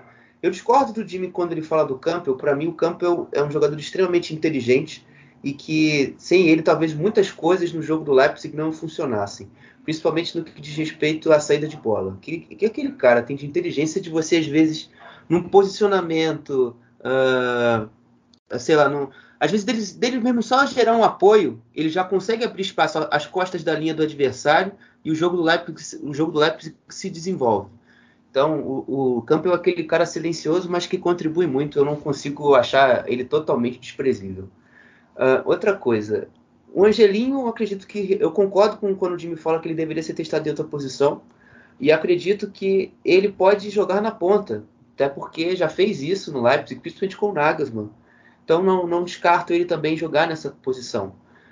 E um, uma outra coisa que a gente aqui, vocês, vocês não tocaram, foi no Zorlov, que é um jogador que volta de empréstimo, né? Os últimos anos dele não foram nem um pouco bons, mas o Tedesco tem dado confiança uh, eu acredito que ele possa ser um cara ali que ninguém está esperando muita coisa e junto do André Silva, por que não? Podem crescer juntos na temporada e podem ser ali uma opção boa, né? Para um atacante reserva. Uh, o Poulsen está machucado, então o Soloff vira, entre aspas, ali uma opção muito útil e que o Tedesco, se saber potencializá-lo, e acredito que sim, vai, vai ajudar bastante. Uh, e só agradecer também a falar também outra coisa importante. Uh, o Leipzig está para contratar um diretor esportivo, só que ele só vai ser anunciado é, depois da janela. Então, se a gente tem visto boas movimentações do mercado com o Mintzlaff, que é o diretor de operações gerais, e o Christian Vivel, que é o principal olheiro, a gente pode ver um nome também de muita competência mais à frente, principalmente para a janela de inverno aí no Leipzig. É, já tem uma temporada que o Leipzig está sem diretor esportivo. É, sem ninguém específico para essa função. função. Vamos ver quem o Leipzig traz para esse cargo. Bom, fico curioso também para essa temporada do Leipzig em relação ao Christopher Nkunku. Acho que tá, foi com certeza um dos melhores jogadores da última temporada da Bundesliga. Para muita gente foi o melhor, foi eleito inclusive melhor jogador da Bundesliga pelos próprios jogadores. Mas acho que vale a pena ficar de olho nesse, nele nessa temporada para a gente conferir se ele vai conseguir manter o mesmo nível do ano passado, porque a temporada passada do Nkunku até agora é que é o ponto fora da curva. Até a temporada passada, o Nkunku nunca tinha chegado nem perto dos números que alcançou na última Bundesliga. Ele nunca tinha passado nem de seis gols numa edição de Liga Nacional, isso considerando Bundesliga, né? Agora pelo Leipzig e também a Ligue 1 dos tempos dele de Paris Saint-Germain. Então estou curioso para saber se o Nkunku vai conseguir manter o altíssimo nível que ele jogou na última temporada ou se ele vai ter uma, uma queda que também não seria totalmente incomum, seria, de certa forma, até natural, porque o que ele jogou na temporada passada foi um negócio absurdo. Eu vi o Domenico Tedesco falando também nessa pré-temporada que quer um time mais flexível, então é possível que a gente veja o Leipzig numa linha de quatro defensores, aí abrindo essa possibilidade que o Xará comentou de usar o David Raum como lateral esquerdo mesmo e Angelinha de ponta. Vamos ver se isso sai do papel. E o Tedesco também quer uma equipe que melhore quando é pressionada na defesa, para se complicar menos nessas situações. Segundo o Domenico Tedesco, isso, esse foi um problema que ficou bem evidente na própria eliminação contra o Rangers na Liga Europa. São passos que o Domenico Tedesco quer dar para evoluir ao longo dessa temporada e conseguir, quem sabe, escalar posições na Bundesliga. O terceiro lugar da última temporada foi o Bayer Leverkusen. Bayer Leverkusen que tem uma diretoria que agora ambiciona conquistar títulos. Depois de cinco temporadas ali estabilizado entre sexta e terceira posições, o Leverkusen almeja levantar algum troféu, nem que seja da Copa da Alemanha ou quem sabe até da Bundesliga. Jimmy, você acha que esse é um objetivo plausível para a equipe do Bayer Leverkusen? Já adianto dizendo que não vejo o Leverkusen entre ali os candidatos ao título da Bundesliga. Eu colocaria o Leverkusen como concorrente à vaga em competições europeias, concorrente fortíssimo, claro, mas não consigo ver o Leverkusen nesse patamar acima de disputa de título. Como que você avalia essa próxima temporada? Qual a sua expectativa para o trabalho do, do Bayer Leverkusen? Cara, eu coloco como candidato ao título sim, porque o Bayer Leverkusen é, tem um time muito forte. Assim, o Bayer é, tem jogadores muito bons. É, o Koscielny, que foi contratado, ainda tá para despontar, um zagueiro que cai ali pela direita. É, o Jonathan Tak teve uma temporada muito boa né, na, na última temporada é, o próprio Rincapié, que está em ascensão aí, o Frimpong. Claro que o Vitz, a gente não sabe bem como que o Vitz, quando vai voltar. É, sempre falei que eu achava tipo, um pouco pessimista as, as, as declarações de Seoane, que falava que só contava com o Vitz pro ano que vem, porque o Vitz já tá, já tá treinando com bola, então assim, é, acho difícil que, que, que, demore até janeiro para ele voltar a um jogo oficial, um jogador que já está treinando com bola. A, a recuperação do Vitz, inclusive, é muito boa, muito surpreendente, né? ele está recuperando muito rápido, muito focado. Então, assim, é um garoto que é fundamental para Bayer Leverkusen, é um fenômeno para mim o Florian Wirtz. É, e assim, eu acho que, que o Bayer Leverkusen briga pelo título sim, porque tem um elenco qualificado para isso, acho que tem peças importantes, ainda precisa contratar, né, acho que sim precisa, seria ideal a contratação de ala esquerda, acho que sim, se o Leverkusen pudesse, né, acho que o time condição financeira tem para isso, né, é, se fosse possível ele tentar um acordo pelo, pelo Borna Souza do Stuttgart, acho ser um jogador excelente, porque eu acho que o Borna Souza provavelmente vai sair do Stuttgart nessa temporada, né? o próprio jogador quer sair, está forçando para sair. O Stuttgart prometeu ao Borna Souza que caso uma proposta de 25 milhões chegasse, ele seria vendido automaticamente, tipo assim, não teria nem como discutir. Né? É, então, assim, é uma promessa que foi feita. Né? Então, assim, o Borna Souza quer muito sair. Eu acho que, o, que o, seria muito bom para o Bayern Leverkusen ter esse ala pela esquerda junto, é tão bom ofensivamente quanto pela direita, já que eu não acho que o Baca, Baca seja esse cara. É, mas assim, cara, como eu sempre digo, é, você manter as suas peças fundamentais é tão importante quanto contra, contratar. É, e o Bayer Leverkusen fez isso. Não, não perdeu o Diaby, não perdeu o Chic, não perdeu o Wirtz, não perdeu o Filipão, não perdeu ninguém. Então, assim, cara, a expectativa para mim é alta por isso, entendeu? Acho que o Gerard jogou um futebol muito ofensivo na última temporada. A defesa foi um problema para o Bayer Leverkusen. É, até por isso que eu acho que uma linha de três seria interessante. O time tem material para isso, material humano para isso.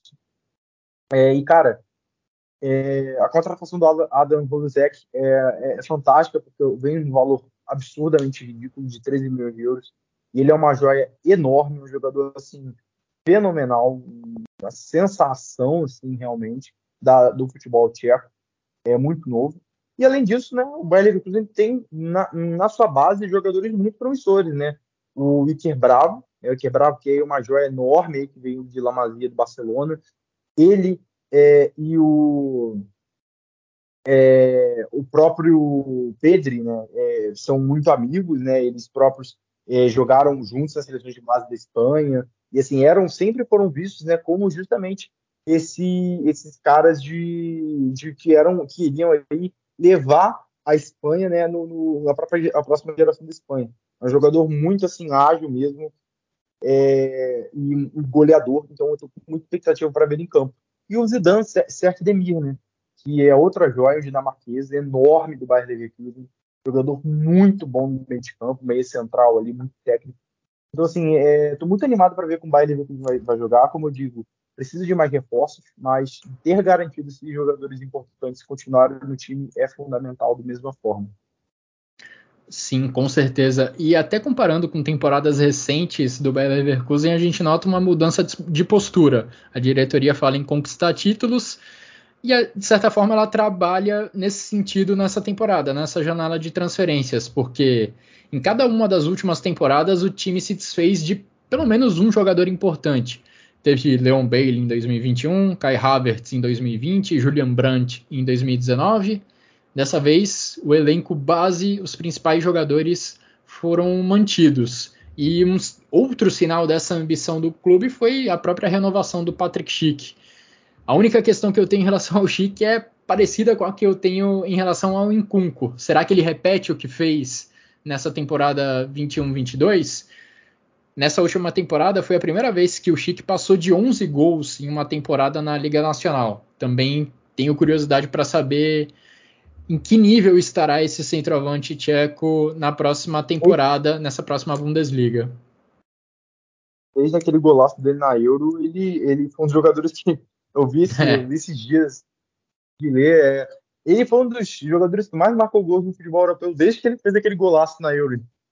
Impressionante, deram levantamento disso e foi talvez seja aí né, a mudança de, de nível do, do Chique, né? Vamos acompanhar aí para ver. Mas realmente, desde que ele fez aquele golaço absurdo, que eu acho absurdo não ter ganho o Puskas, é, ele virou uma besta mesmo de fazer gols. O que não faz um gol do meio campo no Euro, hein? Pro Chique foi uma virada de chave, aparentemente. Lembro até que a gente, há um ano aqui no Chucrute FC, falava: ah, o Chique foi bem na Euro e tal, fez um ótimo papel pela sua seleção, mas olha, não confie muito que ele vai fazer isso no Bayer Leverkusen. Ele foi lá e dobrou a aposta e ganhou a aposta. Fez uma ótima temporada, de fato, o Patrick Schick. Estou curioso para ver se ele, se essa, se esse grande momento terá continuidade nos próximos meses. Xará, e como que você vê essa temporada do Bayer Leverkusen, que manteve os seus principais jogadores, que tem a ambição de ganhar título?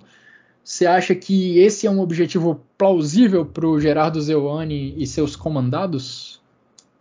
Se a gente fosse fazer um checklist do que o Leverkusen precisaria fazer no verão, eu acho que ele cumpriu todos o que, tudo aquilo que ele precisava. Não perdeu o Wirtz, não perdeu o Diaby, check. O, você também não perdeu o Patrick Schick, outro check. Você reforçou com um jogador muito talentoso e procurado pela Europa praticamente inteira, como o Ruzek.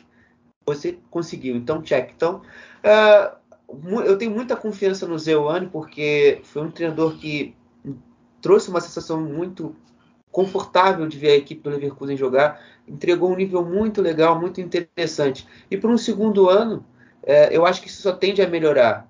Eu, eu acredito também que no campo das despesas, das despesas não, das dispensas, o Leverkusen está indo muito bem, né? O Alário, que nitidamente não, quer, não queria ficar no Leverkusen, se transferiu para o Frankfurt e tá, tá, tá ok, foi um bom caminho. Você já tinha o Asmun ali na gaveta e já no próprio clube. Então foi uma boa dispensa. O Paulinho, né, que está cobiçado pelos clubes brasileiros, Vasco, Botafogo, Atlético Mineiro, Palmeiras. Então Pode, deve sair, né? Ele mesmo já declarou que não quer ficar no Leverkusen, então já pode sair. Mas enfim, você dá minutagem a outros jovens, o, o Sadio Fofana, Sadik Fofana vai jogar no, tá jogando no Nuremberg agora. Enfim, uh, o Baumgartlinger saiu do clube. Uh, um Leverkusen que está ali cumprindo, cumprindo muito bem o papel dele. E acredito que sim, com, com esse, como eu disse, o segundo ano do trabalho do Zeuano tem tudo para ser melhor que o primeiro. É talvez, como o Jimmy destacou muito bem, falta um lateral esquerdo, né? Não dá para a gente ficar apostando no Incapié uh, e no Baker no ano todo. Acho que precisa de mais um nome ali naquela posição. E, e é isso. O Leverkusen foi muito ali redondinho, não, não, não precisa de grandes mudanças. Eu acho que mantendo aquilo que teve de bom no ano passado. E com certeza você tem uma equipe mais constante fisicamente, né? Já que eu critiquei bastante uh, ausência de alguns meio-campistas que faziam totalmente a diferença uh, na, na, equipe durante um período da temporada. Eles estando fisicamente estáveis, o Leverkusen vai longe, né? E esse ano, foi, eu até estava lendo isso exatamente ontem na Build. O plano do Leverkusen com o Belarabe, que é um jogador que já está é, muito experiente, já fez toda a carreira no Leverkusen e se machuca bastante falando que atualmente ele trabalha com menos carga em dias específicos, principalmente próximos aos jogos, né? As quintas-feiras geralmente ele trabalha com menos carga e as quartas-feiras com bastante carga. Então, só de você às vezes administrar um pouco de carga de treino no jogador faz totalmente diferença para ele se prevenir de uma lesão. Então, acredito que até o Leverkusen já está mais ciente e mais cascudo nesse aspecto para evitar lesões graves e, enfim, dentro do plantel. É, o Leverkusen teve muitos problemas de lesão ao longo da última temporada. Patrick Schick, Florian Wirtz, Frimpong, todos esses caras que são muito importantes para a equipe do Gerardo Zewani perderam um bom tempo ao longo da última temporada. Ainda assim, o Leverkusen teve a Bundesliga mais goleadora da sua história, marcou 80 gols. Ainda assim, acho que esse desfalque do Florian Wirtz, que segue em recuperação, segue aí numa corrida para tentar, quem sabe, disputar a Copa do Mundo lá no Catar. Acho que essa ausência na parte inicial da temporada pode prejudicar o Bayer Leverkusen quando a gente pensa em briga pelo título. Por isso eu acabo colocando o Leverkusen e também por achar que ele está um degrauzinho abaixo do que Leipzig, Borussia Dortmund e, Bayern de Munique coloco o Bayer Leverkusen no, no patamar de times que brigam pela Europa. E você, Xará, você acha que o Leverkusen briga por título ou é mais uma briga por Europa mesmo, como vem sendo nas últimas temporadas? Olha, eu acredito que vai brigar pela Europa, né? O Leipzig está muito reforçado, uh, o, o, o Bayern e o Dortmund a gente nem, nem se fala, né? Muito melhores, então acredito que o quarto lugar ali do Leverkusen ali vai ser a disputa. É a última vez que o Bayer Leverkusen ficou acima da terceira posição na Bundesliga, que é um objetivo da diretoria, foi na temporada 2010-2011. Jupp Heynckes era o treinador e Simon Rolfes, que agora está substituindo o Rudi Voller como dirigente, como diretor esportivo, era jogador de meio campo. Vamos ver se o Bayer Leverkusen consegue se intrometer aí nessa briga pelo título para tirar essa pecha de time que não consegue finalizar o serviço, não consegue levantar uma taça quando chega na hora H. Agora a gente vai falar do top 2 da última Bundesliga, os times mais ricos, os times mais conhecidos da Bundesliga, começando pelo Borussia Dortmund, que teve uma temporada passada extremamente frustrante diante dos resultados, não fez uma Bundesliga boa, apesar de ter terminado na segunda colocação, por mais contraditório que isso possa parecer. Na Champions League e na Liga Europa não fez um bom papel. Na Copa da Alemanha também não foi muito longe. E ainda por cima teve a perda do Haaland logo no início da janela de transferências. Houve a confirmação da ida do Haaland para o Manchester City. Só que o Astral acabou mudando de forma até rápida diante dos reforços e da mudança no elenco e no comando. Saiu Michel Zorc, entrou Sebastian, Sebastian Kell para ser diretor esportivo. Saiu o Marco Rose e voltou o Edin Terzic para ser o treinador da equipe. E parece que o ânimo, Xará, voltou a ficar em alta lá, lá pelos lados de Dortmund. Você compartilha da expectativa por uma boa temporada sob o comando do Edin Terzic? A única experiência que a gente tem do Terzic como treinador foi ali, um semestre, substituindo o Lucien Favre. Ele levou o time ao título da Copa da Alemanha. Mas agora é uma temporada completa, é uma história diferente. Enquanto torcedor, eu já fiz coluna, já mamei, é, já mamei teta do. Mamei teta, já fiz tanta coisa com o Kel, tô realmente no hype, não vou negar. Iludido. Enquanto torcedor. Mas enquanto pessoa que está avaliando aqui friamente, eu vou esperar um pouco mais. É, logicamente, as contratações fizeram muito sentido. O que ela atacou os, os problemas reais do Dortmund, a zaga, uh, o ataque, enfim.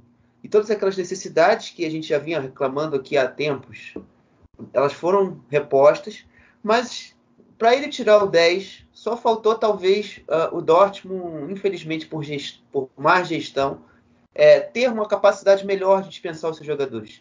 Todas as janelas de transferências é um Deus nos acuda para você mandar embora alguns elementos que incomodam, né? Henrique é, Nico Schultz, agora tem o Akanji que vai, vai agora tá vendo até o jogo na arquibancada, não vai jogar na temporada. Enfim, uh, essa política de contratações do Dortmund, de você pagar grandes valores em jogadores que tiveram brilharecos e têm altos salários, sempre comprometem você é, trazer outros jogadores talvez importantes, como por exemplo o David Raum. O David Raum ficou comentado no Dortmund durante o verão inteiro praticamente e ele foi para no Leipzig. Uh, então isso talvez fosse o único deslize, mas o Kel em si não tem grandes responsabilidades, uh, sendo bem sendo bem honesto. Uh, e no campo e bola, uh, eu vou falar aqui nesse momento uh, bem tranquilo. alguns percalços vão acontecer. A gente já viu nos amistosos, apesar de não ser grande coisa, o Dortmund perdeu dois amistosos, mas vai pegar uma, vai, já vai jogar os jogos competitivos a partir da próxima semana. O Leverkusen é um jogo que se o Dortmund perder, eu acho que ninguém deve fazer caça às bruxas, é, fazer tempestade em copo d'água. Acho que isso é um resultado normal, assim como se perder para o Freiburg fora. Porque percalços no processo vão acontecer, ainda mais num treinador que estava passando sua primeira temporada é, como de forma efetiva e num grande clube. Então, isso eu acredito que possa acontecer e no final do campeonato a gente vai ver o saldo Terzic no comando. Mas a expectativa inicial pro, pro alemão Bosno é muito, é muito positiva, né? A gente já vê que a equipe.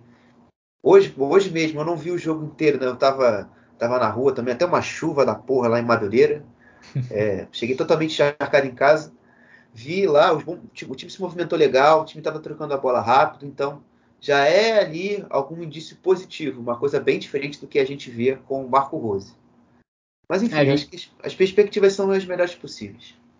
A gente é bom dar esse aviso, né? Porque a gente está gravando esse episódio em meio à primeira rodada da Copa da Alemanha. É capaz de algum time da Bundesliga ser eliminado logo na primeira rodada, de rolar alguma zebra, que de certa forma mudaria um pouco a perspectiva do time para o restante da temporada, mas não a ponto de impactar muito a nossa análise aqui.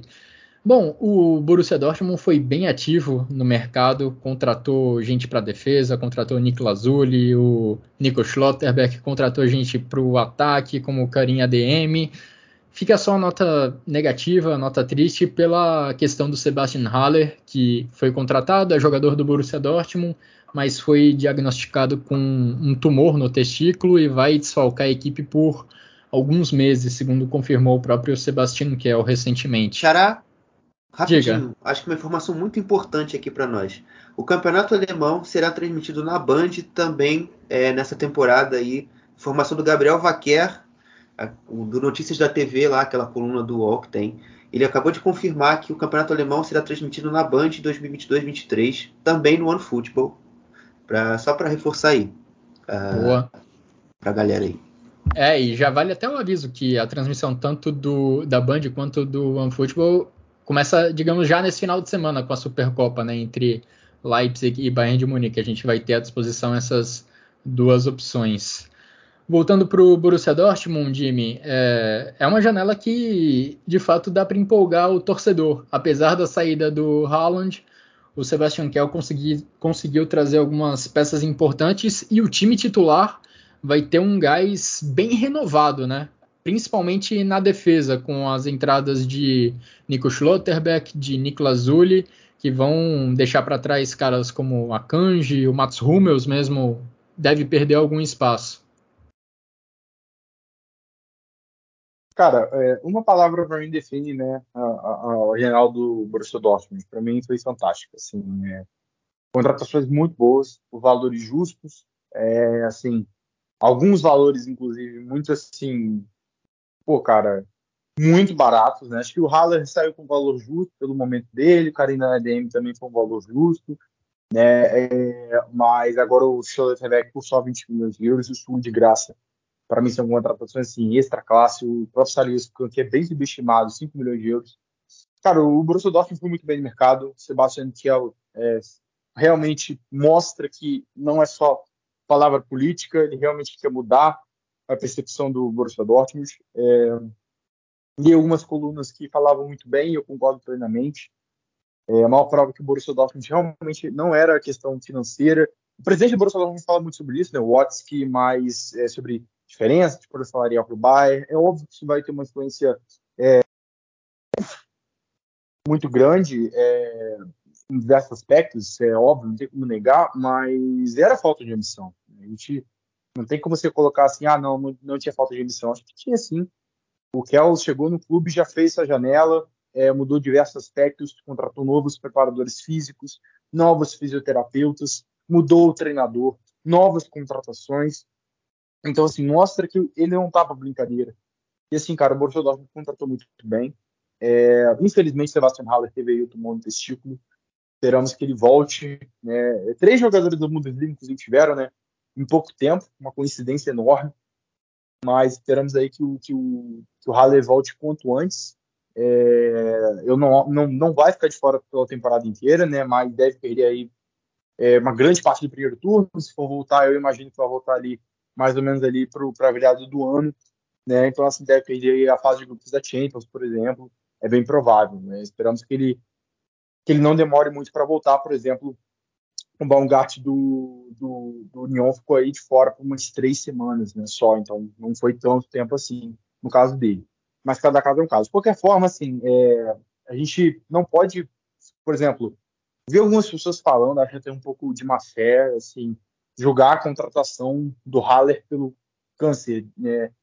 Não é algo que você pode definir, assim, não é. Está longe de ser algo que você pode prever, pode acontecer com qualquer jogador no mundo, entendeu? Então, assim, Não tem como você julgar a contratação. O Borussia Dortmund fez a contratação pelo ponto esportivo dele e, nesse sentido, fazia muito sentido. Entendeu? Então, assim, é, acontece com qualquer um, mas esportivamente falando, a, a, você perder o Haller, eu acho que é menos impactante que você se fosse perder um Schlotterbeck, por exemplo. Porque a, a defesa do Borussia Dortmund foi um grande ponto negativo. Então, se você perdesse ele, aí ficaria, cara, pô, se o Schlotterbeck tivesse uma lesão muito grave, seria realmente mais preocupante do que perder o Haller, na minha opinião. Ponto esportivo, porque o Borussia Dortmund tem uma massa ofensiva maior né, para substituir ele.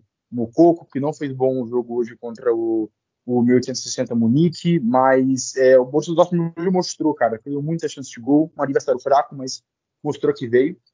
E não deve mais fazer contratações. O David Raum era prioridade da diretoria, acabou não vindo, né, muito por causa do Nico Schultz. É, a galera até né, ficou meio chocada que o Kel estava pressionando o Nico Schultz a não, a não, a não ir para a pré-temporada, a não jogar. É, realmente é uma, foi uma decisão forte, mas é importante lembrar que o Nico Schultz não quer sair do Borussia Dortmund. Né? Ele recebe um salário que ele não vai ganhar em outro lugar. Se ele sair do clube, ele vai ganhar um salário tipo, menos da metade do que ele ganha atualmente.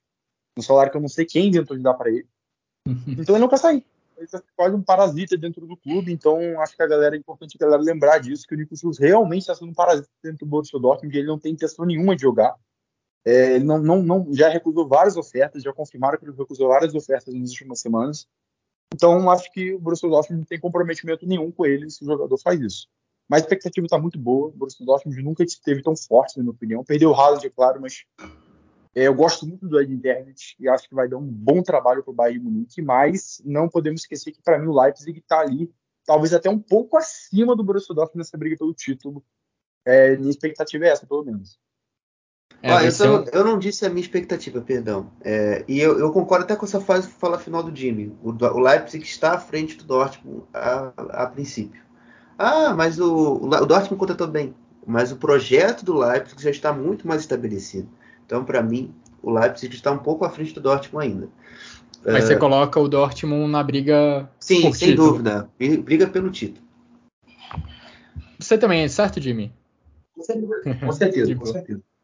Eu também vou com vocês nessa. Também acho que a briga está entre esses três: Borussia Dortmund, Leipzig e Bayern de Munique, que é o nosso próximo assunto. Mas só para matar em relação aos aurinegros, o Mats Hummels deve perder espaço ao longo dessa temporada, mas ele precisa só de 11 jogos para passar o DD e se tornar o terceiro jogador com mais partidas de Bundesliga de, disputadas pelo Borussia Dortmund.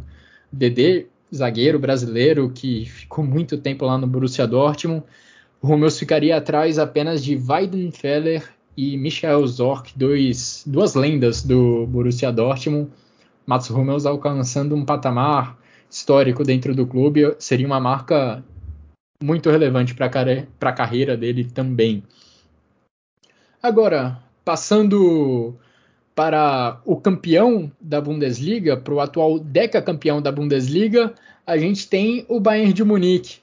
Assim como o Borussia Dortmund, o Bayern de Munique perdeu a sua grande estrela. O Borussia Dortmund perdeu Robert Levan... o Borussia Dortmund perdeu Erling Haaland, o Bayern de Munique perdeu Robert Lewandowski. O Bayern de Munique segue, na minha opinião, com o melhor elenco da Alemanha, mas acabou perdendo o melhor jogador do mundo para tentar compensar um pouco disso, contratou um dos melhores jogadores do mundo na temporada passada, falo do Sadio Mané, que deixou o Liverpool para defender o Bayern de Munique. E quando você tira um dos melhores jogadores de um dos melhores times do mundo, essa é uma contratação da qual você pode criar grandes expectativas. Acho que é assim que é vista a contratação do Sadio Mané. E apesar do Borussia Dortmund ter se reforçado, ter sido ativo no mercado, olha, eu nem vejo como se a distância para o Bayern de Munique tenha diminuído, viu?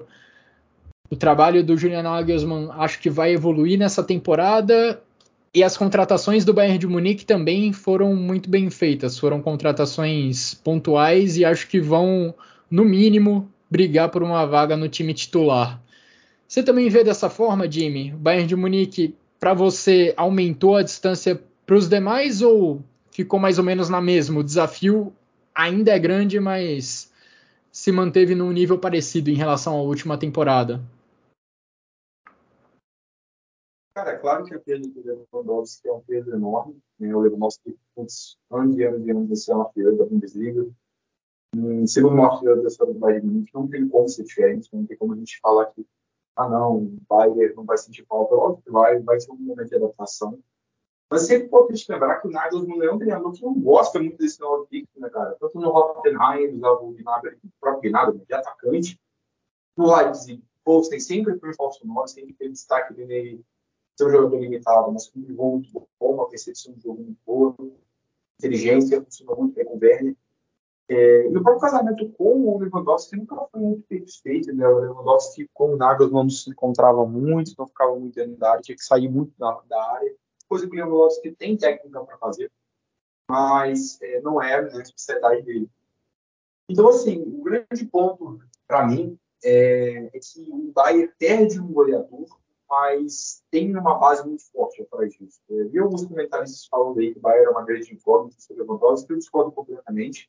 Não acho que seja uma incógnita. É claro que gera uma dúvida de como vai ser essa adaptação, mas uma incógnita eu acho que não é, porque o Nagelsmann é esse cara, cara não usa o nome diário. Então, assim, vai ter um ataque muito móvel do que ele gosta, inclusive o melhor Leipzig foi sem o central difícil pelo Dani Olmo, é, o Soboslai, é, o Fosberg, né, com todos os jogadores aí variando de posição, e foi quando atingiu seu potencial máximo. É, mas o grande ponto era que o Leipzig não tinha um goleador, não tinha um jogador com muita qualidade de finalização, com o Cunha não tinha explodido. Né? Agora, o, o Bayern tem. O Gnabry é um excelente finalizador, o Midesso, o Mané outro, já parceiro da Premier League. Então, o Leipzig, o Bayern tem essa qualidade de formação de jogadores, além do próprio Thomas Miller, que jogou muito tempo da carreira como centroavante, como segundo atacante. Então, assim, o, Bayern é, tem esses jogadores móveis, velozes, técnicos, mas jogadores de nível superior ao que o não tinha no Leipzig, e jogadores com muito mais qualidade de finalização, que, que tornam o, nas mãos dele Bayern muito perigoso. E, cara, o do pai, pai foi uma temporada espetacular, né? Assim, é, assim, tem nem que falar, ele é muito superior, né? O Bayern é fantástico, fantástico. É, o, o Sally Hansen, que era muito criticado, né? Quando, é, quando foi levado, quando é, trago de volta aí pro, pro, é, para essa janela de transferências é, foi posto à prova, porque o Bayern de Munique estava ameaçando ele né, de ser demitido, não sabia se renovar o contrato dele, foi lá e meteu a mão na grana e trouxe muita gente, trouxe o Matt Stelton, uma joia. Então, assim, expectativa muito alta realmente do Bayern de Munique nessa temporada, como sempre é. Né? E sem Lewandowski, que eu não acho que seja uma incógnita tão grande assim, é uma incógnita assim no sentido de quando que o time vai encaixar perfeitamente. Ok, mas agora achar que o Bayern de Munique não vai render, eu discordo é, a briga vai ser grande. Né? Acho que o Bayern de Munique não se reforça só porque perdeu o Lewandowski, não se reforça só por causa que o Sully Ramos estava com o carro ameaçado. Eu acho que se reforça também para enviar uma mensagem. Acho que a maior comprovação de que a Bundesliga está subindo de nível, os times adversários estão, não estão mais bobos, é também os próprios adversários. É, o Borussia Dortmund fazer essa janela, Leipzig e, Bayern Leverkusen ainda não quererem vender mais seus jogadores, Leipzig renovou com um concurso sem multa rescisória, Bayern Leverkusen fez a mesma coisa com o Chic, com o Witz, não tem multa rescisória em nenhum dos contratos. Então, assim, mostra que os times não querem mais esse time vendedores, querem competir.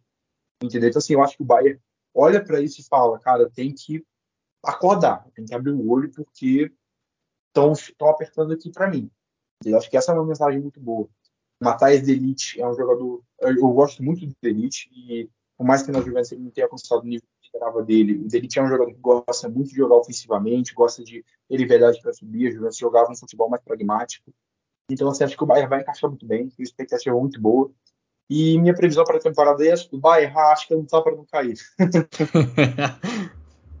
é, acho que não há muitas dúvidas né, em relação à nossa previsão para o Bayern de Munique.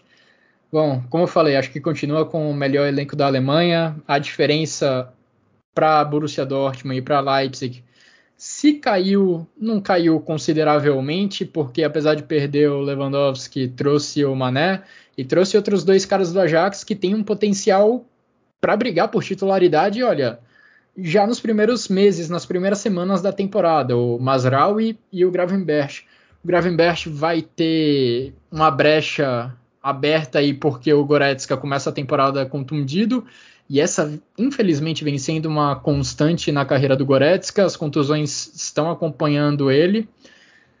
E no caso do Masraoui, a lateral direita, o lado direito do campo, foi um ponto que não chamou muita atenção positivamente, digamos assim, na última temporada do Bayern de Munique. O Pavar não desempenhou como. não evoluiu como a gente esperava, é um cara que cumpre ali o seu papel, mas não traz um diferencial. Acho que o Masraoui vai ter chances ao longo da temporada para quem sabe assumir a titularidade. Talvez aí o Nagelsmann empregue um sistema com três zagueiros, com Delite, o Pamecano e Hernandes, e aí liberando os dois alas, o Davis pela esquerda, o Masraoui pela direita. Vamos ver como é, o Julian Nagelsmann vai encaixar esse time. Li alguns relatos na Kicker que apontavam uma relação um pouco estremecida entre Nagelsmann e jogadores, o entendimento entre eles não era o ideal, mas a diretoria mantém total confiança no trabalho do treinador, ainda muito jovem treinador, e eu acho que o Nagelsmann, a partir dessa temporada, deve apresentar uma evolução nesse time do Bayern de Munique. Xará, como que você vê essa temporada do Bayern de Munique? Qual sua expectativa? Mais uma temporada de domínio doméstico?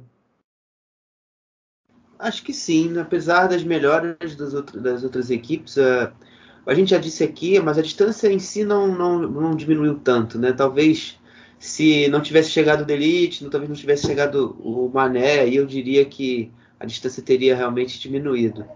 É, inclusive, estou até com aqui as prévias das escalações do jogo de amanhã do Bayern e do Leipzig, né? Neuer, Pavard, Delite, Hernandes e Davis. Esse quarteto de defesa me deixou um pouco surpreso. Eu esperava é, talvez o Masrowi na titularidade na lateral, uh, enfim. Mas não é que essas mudanças ele vai acabar promovendo aos poucos, né? Eu vi sim, essa sim. prévia, tem os Abitzer no meio campo, Isso, se eu não me engano, né? Exato. Ainda é basicamente o, o que ele tinha à disposição na última temporada. Sim, sim, mas uh, o meu ponto até que eu gostaria de destacar nem era em si a escalação do jogo de amanhã ou o que o Nagelsmann vai fazer, porque ele é um cara lúdico nesse sentido, né? Um dia ele vai mexer muito ainda na equipe até o final da temporada. Mas eu diria que o Brazo ganhou um respiro, apesar de Lewandowski, né? Uh, Lewandowski que coloca também muito em conta a questão de relacionamentos internos no, no Bayern, então para sua saída. Então ele tinha de certa forma um peso também de responsabilidade e trazendo esses jovens, né, mudando totalmente a sua postura em contratações, né, que ultimamente eram jogadores prontos vindo de mercados um pouco, um pouco conhecidos, mas que de times pouco conhecidos e pouco destaque, né, o Barroca, uh, que veio do Espanhol, o, o lateral direito Sar, que veio do Olympique de Marseille, mas enfim, eram, eram mercados pouco animadores que o Bayern vinha fazendo ultimamente, tirando os hábitos ser talvez na última temporada que tinha sido na época né, uma grande contratação. Uh, e, e, e, com esses novos nomes mais jovens, uh, revitalizando mais a equipe, eu acredito que seja uma direção diferente e que ele entendeu de fato como o Bayern pode ser ainda mais dominante, sendo mais assertivo no mercado. Uh, Masrowi, Gravenbar, Delite são boas credenciais para um nome que vinha Bamba, não, pro, não no aspecto dire, da diretoria, porque toda vez que eu sempre li, acompanhei, não, eu nunca vi de fato uma chance de ruptura dos, dos dirigentes do Bayern com o Brasil. Uh, mas sim da, da, da, crítica da torcida em si com ele, a bronca da torcida com ele. Então, uh, eu acho que o Brasil tem um respiro. E Nagelsmann, Bayern, eu acredito que é um conjunto perfeito. Eu, eu acho que o Nagelsmann vai continuar aperfeiçoando essa equipe. Eu acho que os hábitos pode melhorar em relação à última temporada. O Zané, para mim, é uma outra grande incógnita, né? Que Zané a gente espera esse ano. A última temporada ele mostrou um brilhareco no primeiro turno, mas decaiu muito no segundo. Então, esses caras, principalmente o Zané, vai ter que ter um pouco mais de protagonismo. Renovou com o Gnabry, beleza. Tem o Coman? Tem. Mas para ajudar uma, provavelmente o Mané para um segundo, para um, uma, uma, partida, ter o Sané, ter o Gnabry, ter o Coman em grande forma é essencial. Então, eu quero ver também como o Nagelsmann vai poder vai conseguir gerenciar esses nomes que sempre estão oscilando e sempre estão na corda bamba nesse plantel. Além deles, né, eu cito também o Pavar e o Upamecano, né, que o Upamecano, inclusive, o, o Upamecano e o Pavar que tem a possibilidade de sair. Não são, são, não são jogadores que o Bayern receber uma proposta que, que agrade eles, vai negar. Então, tô também nessa, nessa expectativa do Bayern. É, tô muito curioso para ver como o Nagelsmann vai montar esse time ao longo da temporada, não só pelo aspecto defensivo, né? Você vai escalar três zagueiros ou linha de quatro, mas também como ele vai organizar a galera do ataque, porque não tem uma referência como era o Lewandowski, não tem um centroavante puro. Até houve a contratação do Matistel, mas eu não imagino ele entrando e conquistando a vaga de titular nessa temporada. Então você tem jogadores como Sané, Gnabry, é, Mané, que precisam de alguma mobilidade ali no ataque. Estou curioso para saber como que o Nagelsmann vai encaixar todo mundo na equipe. O e que... principalmente, e rapidinho, Xará, perdão. É, e, e, principalmente um cara ali que tem a capacidade do Lewandowski de arrastar um defensor e abrir um espaço às costas da linha. É, talvez seja também, até contribuindo com o teu comentário, acho que talvez seja uma das grandes perdas que o Lewandowski traz. Ah, Lewandowski só dá tapa na frente, só dá tapa no, pro gol. É, tá bom. Acho que uhum. para quem acha que Lewandowski é apenas isso, eu acho que você vê pouco o Bayern de Munique entende pouco futebol, na minha humilde opinião. É, de fato, o Lewandowski contribuía muito mais para o Bayern de Munique do que só empurrar a bola para a rede. Ele não, definitivamente não era eh, um cara que se limitava a isso.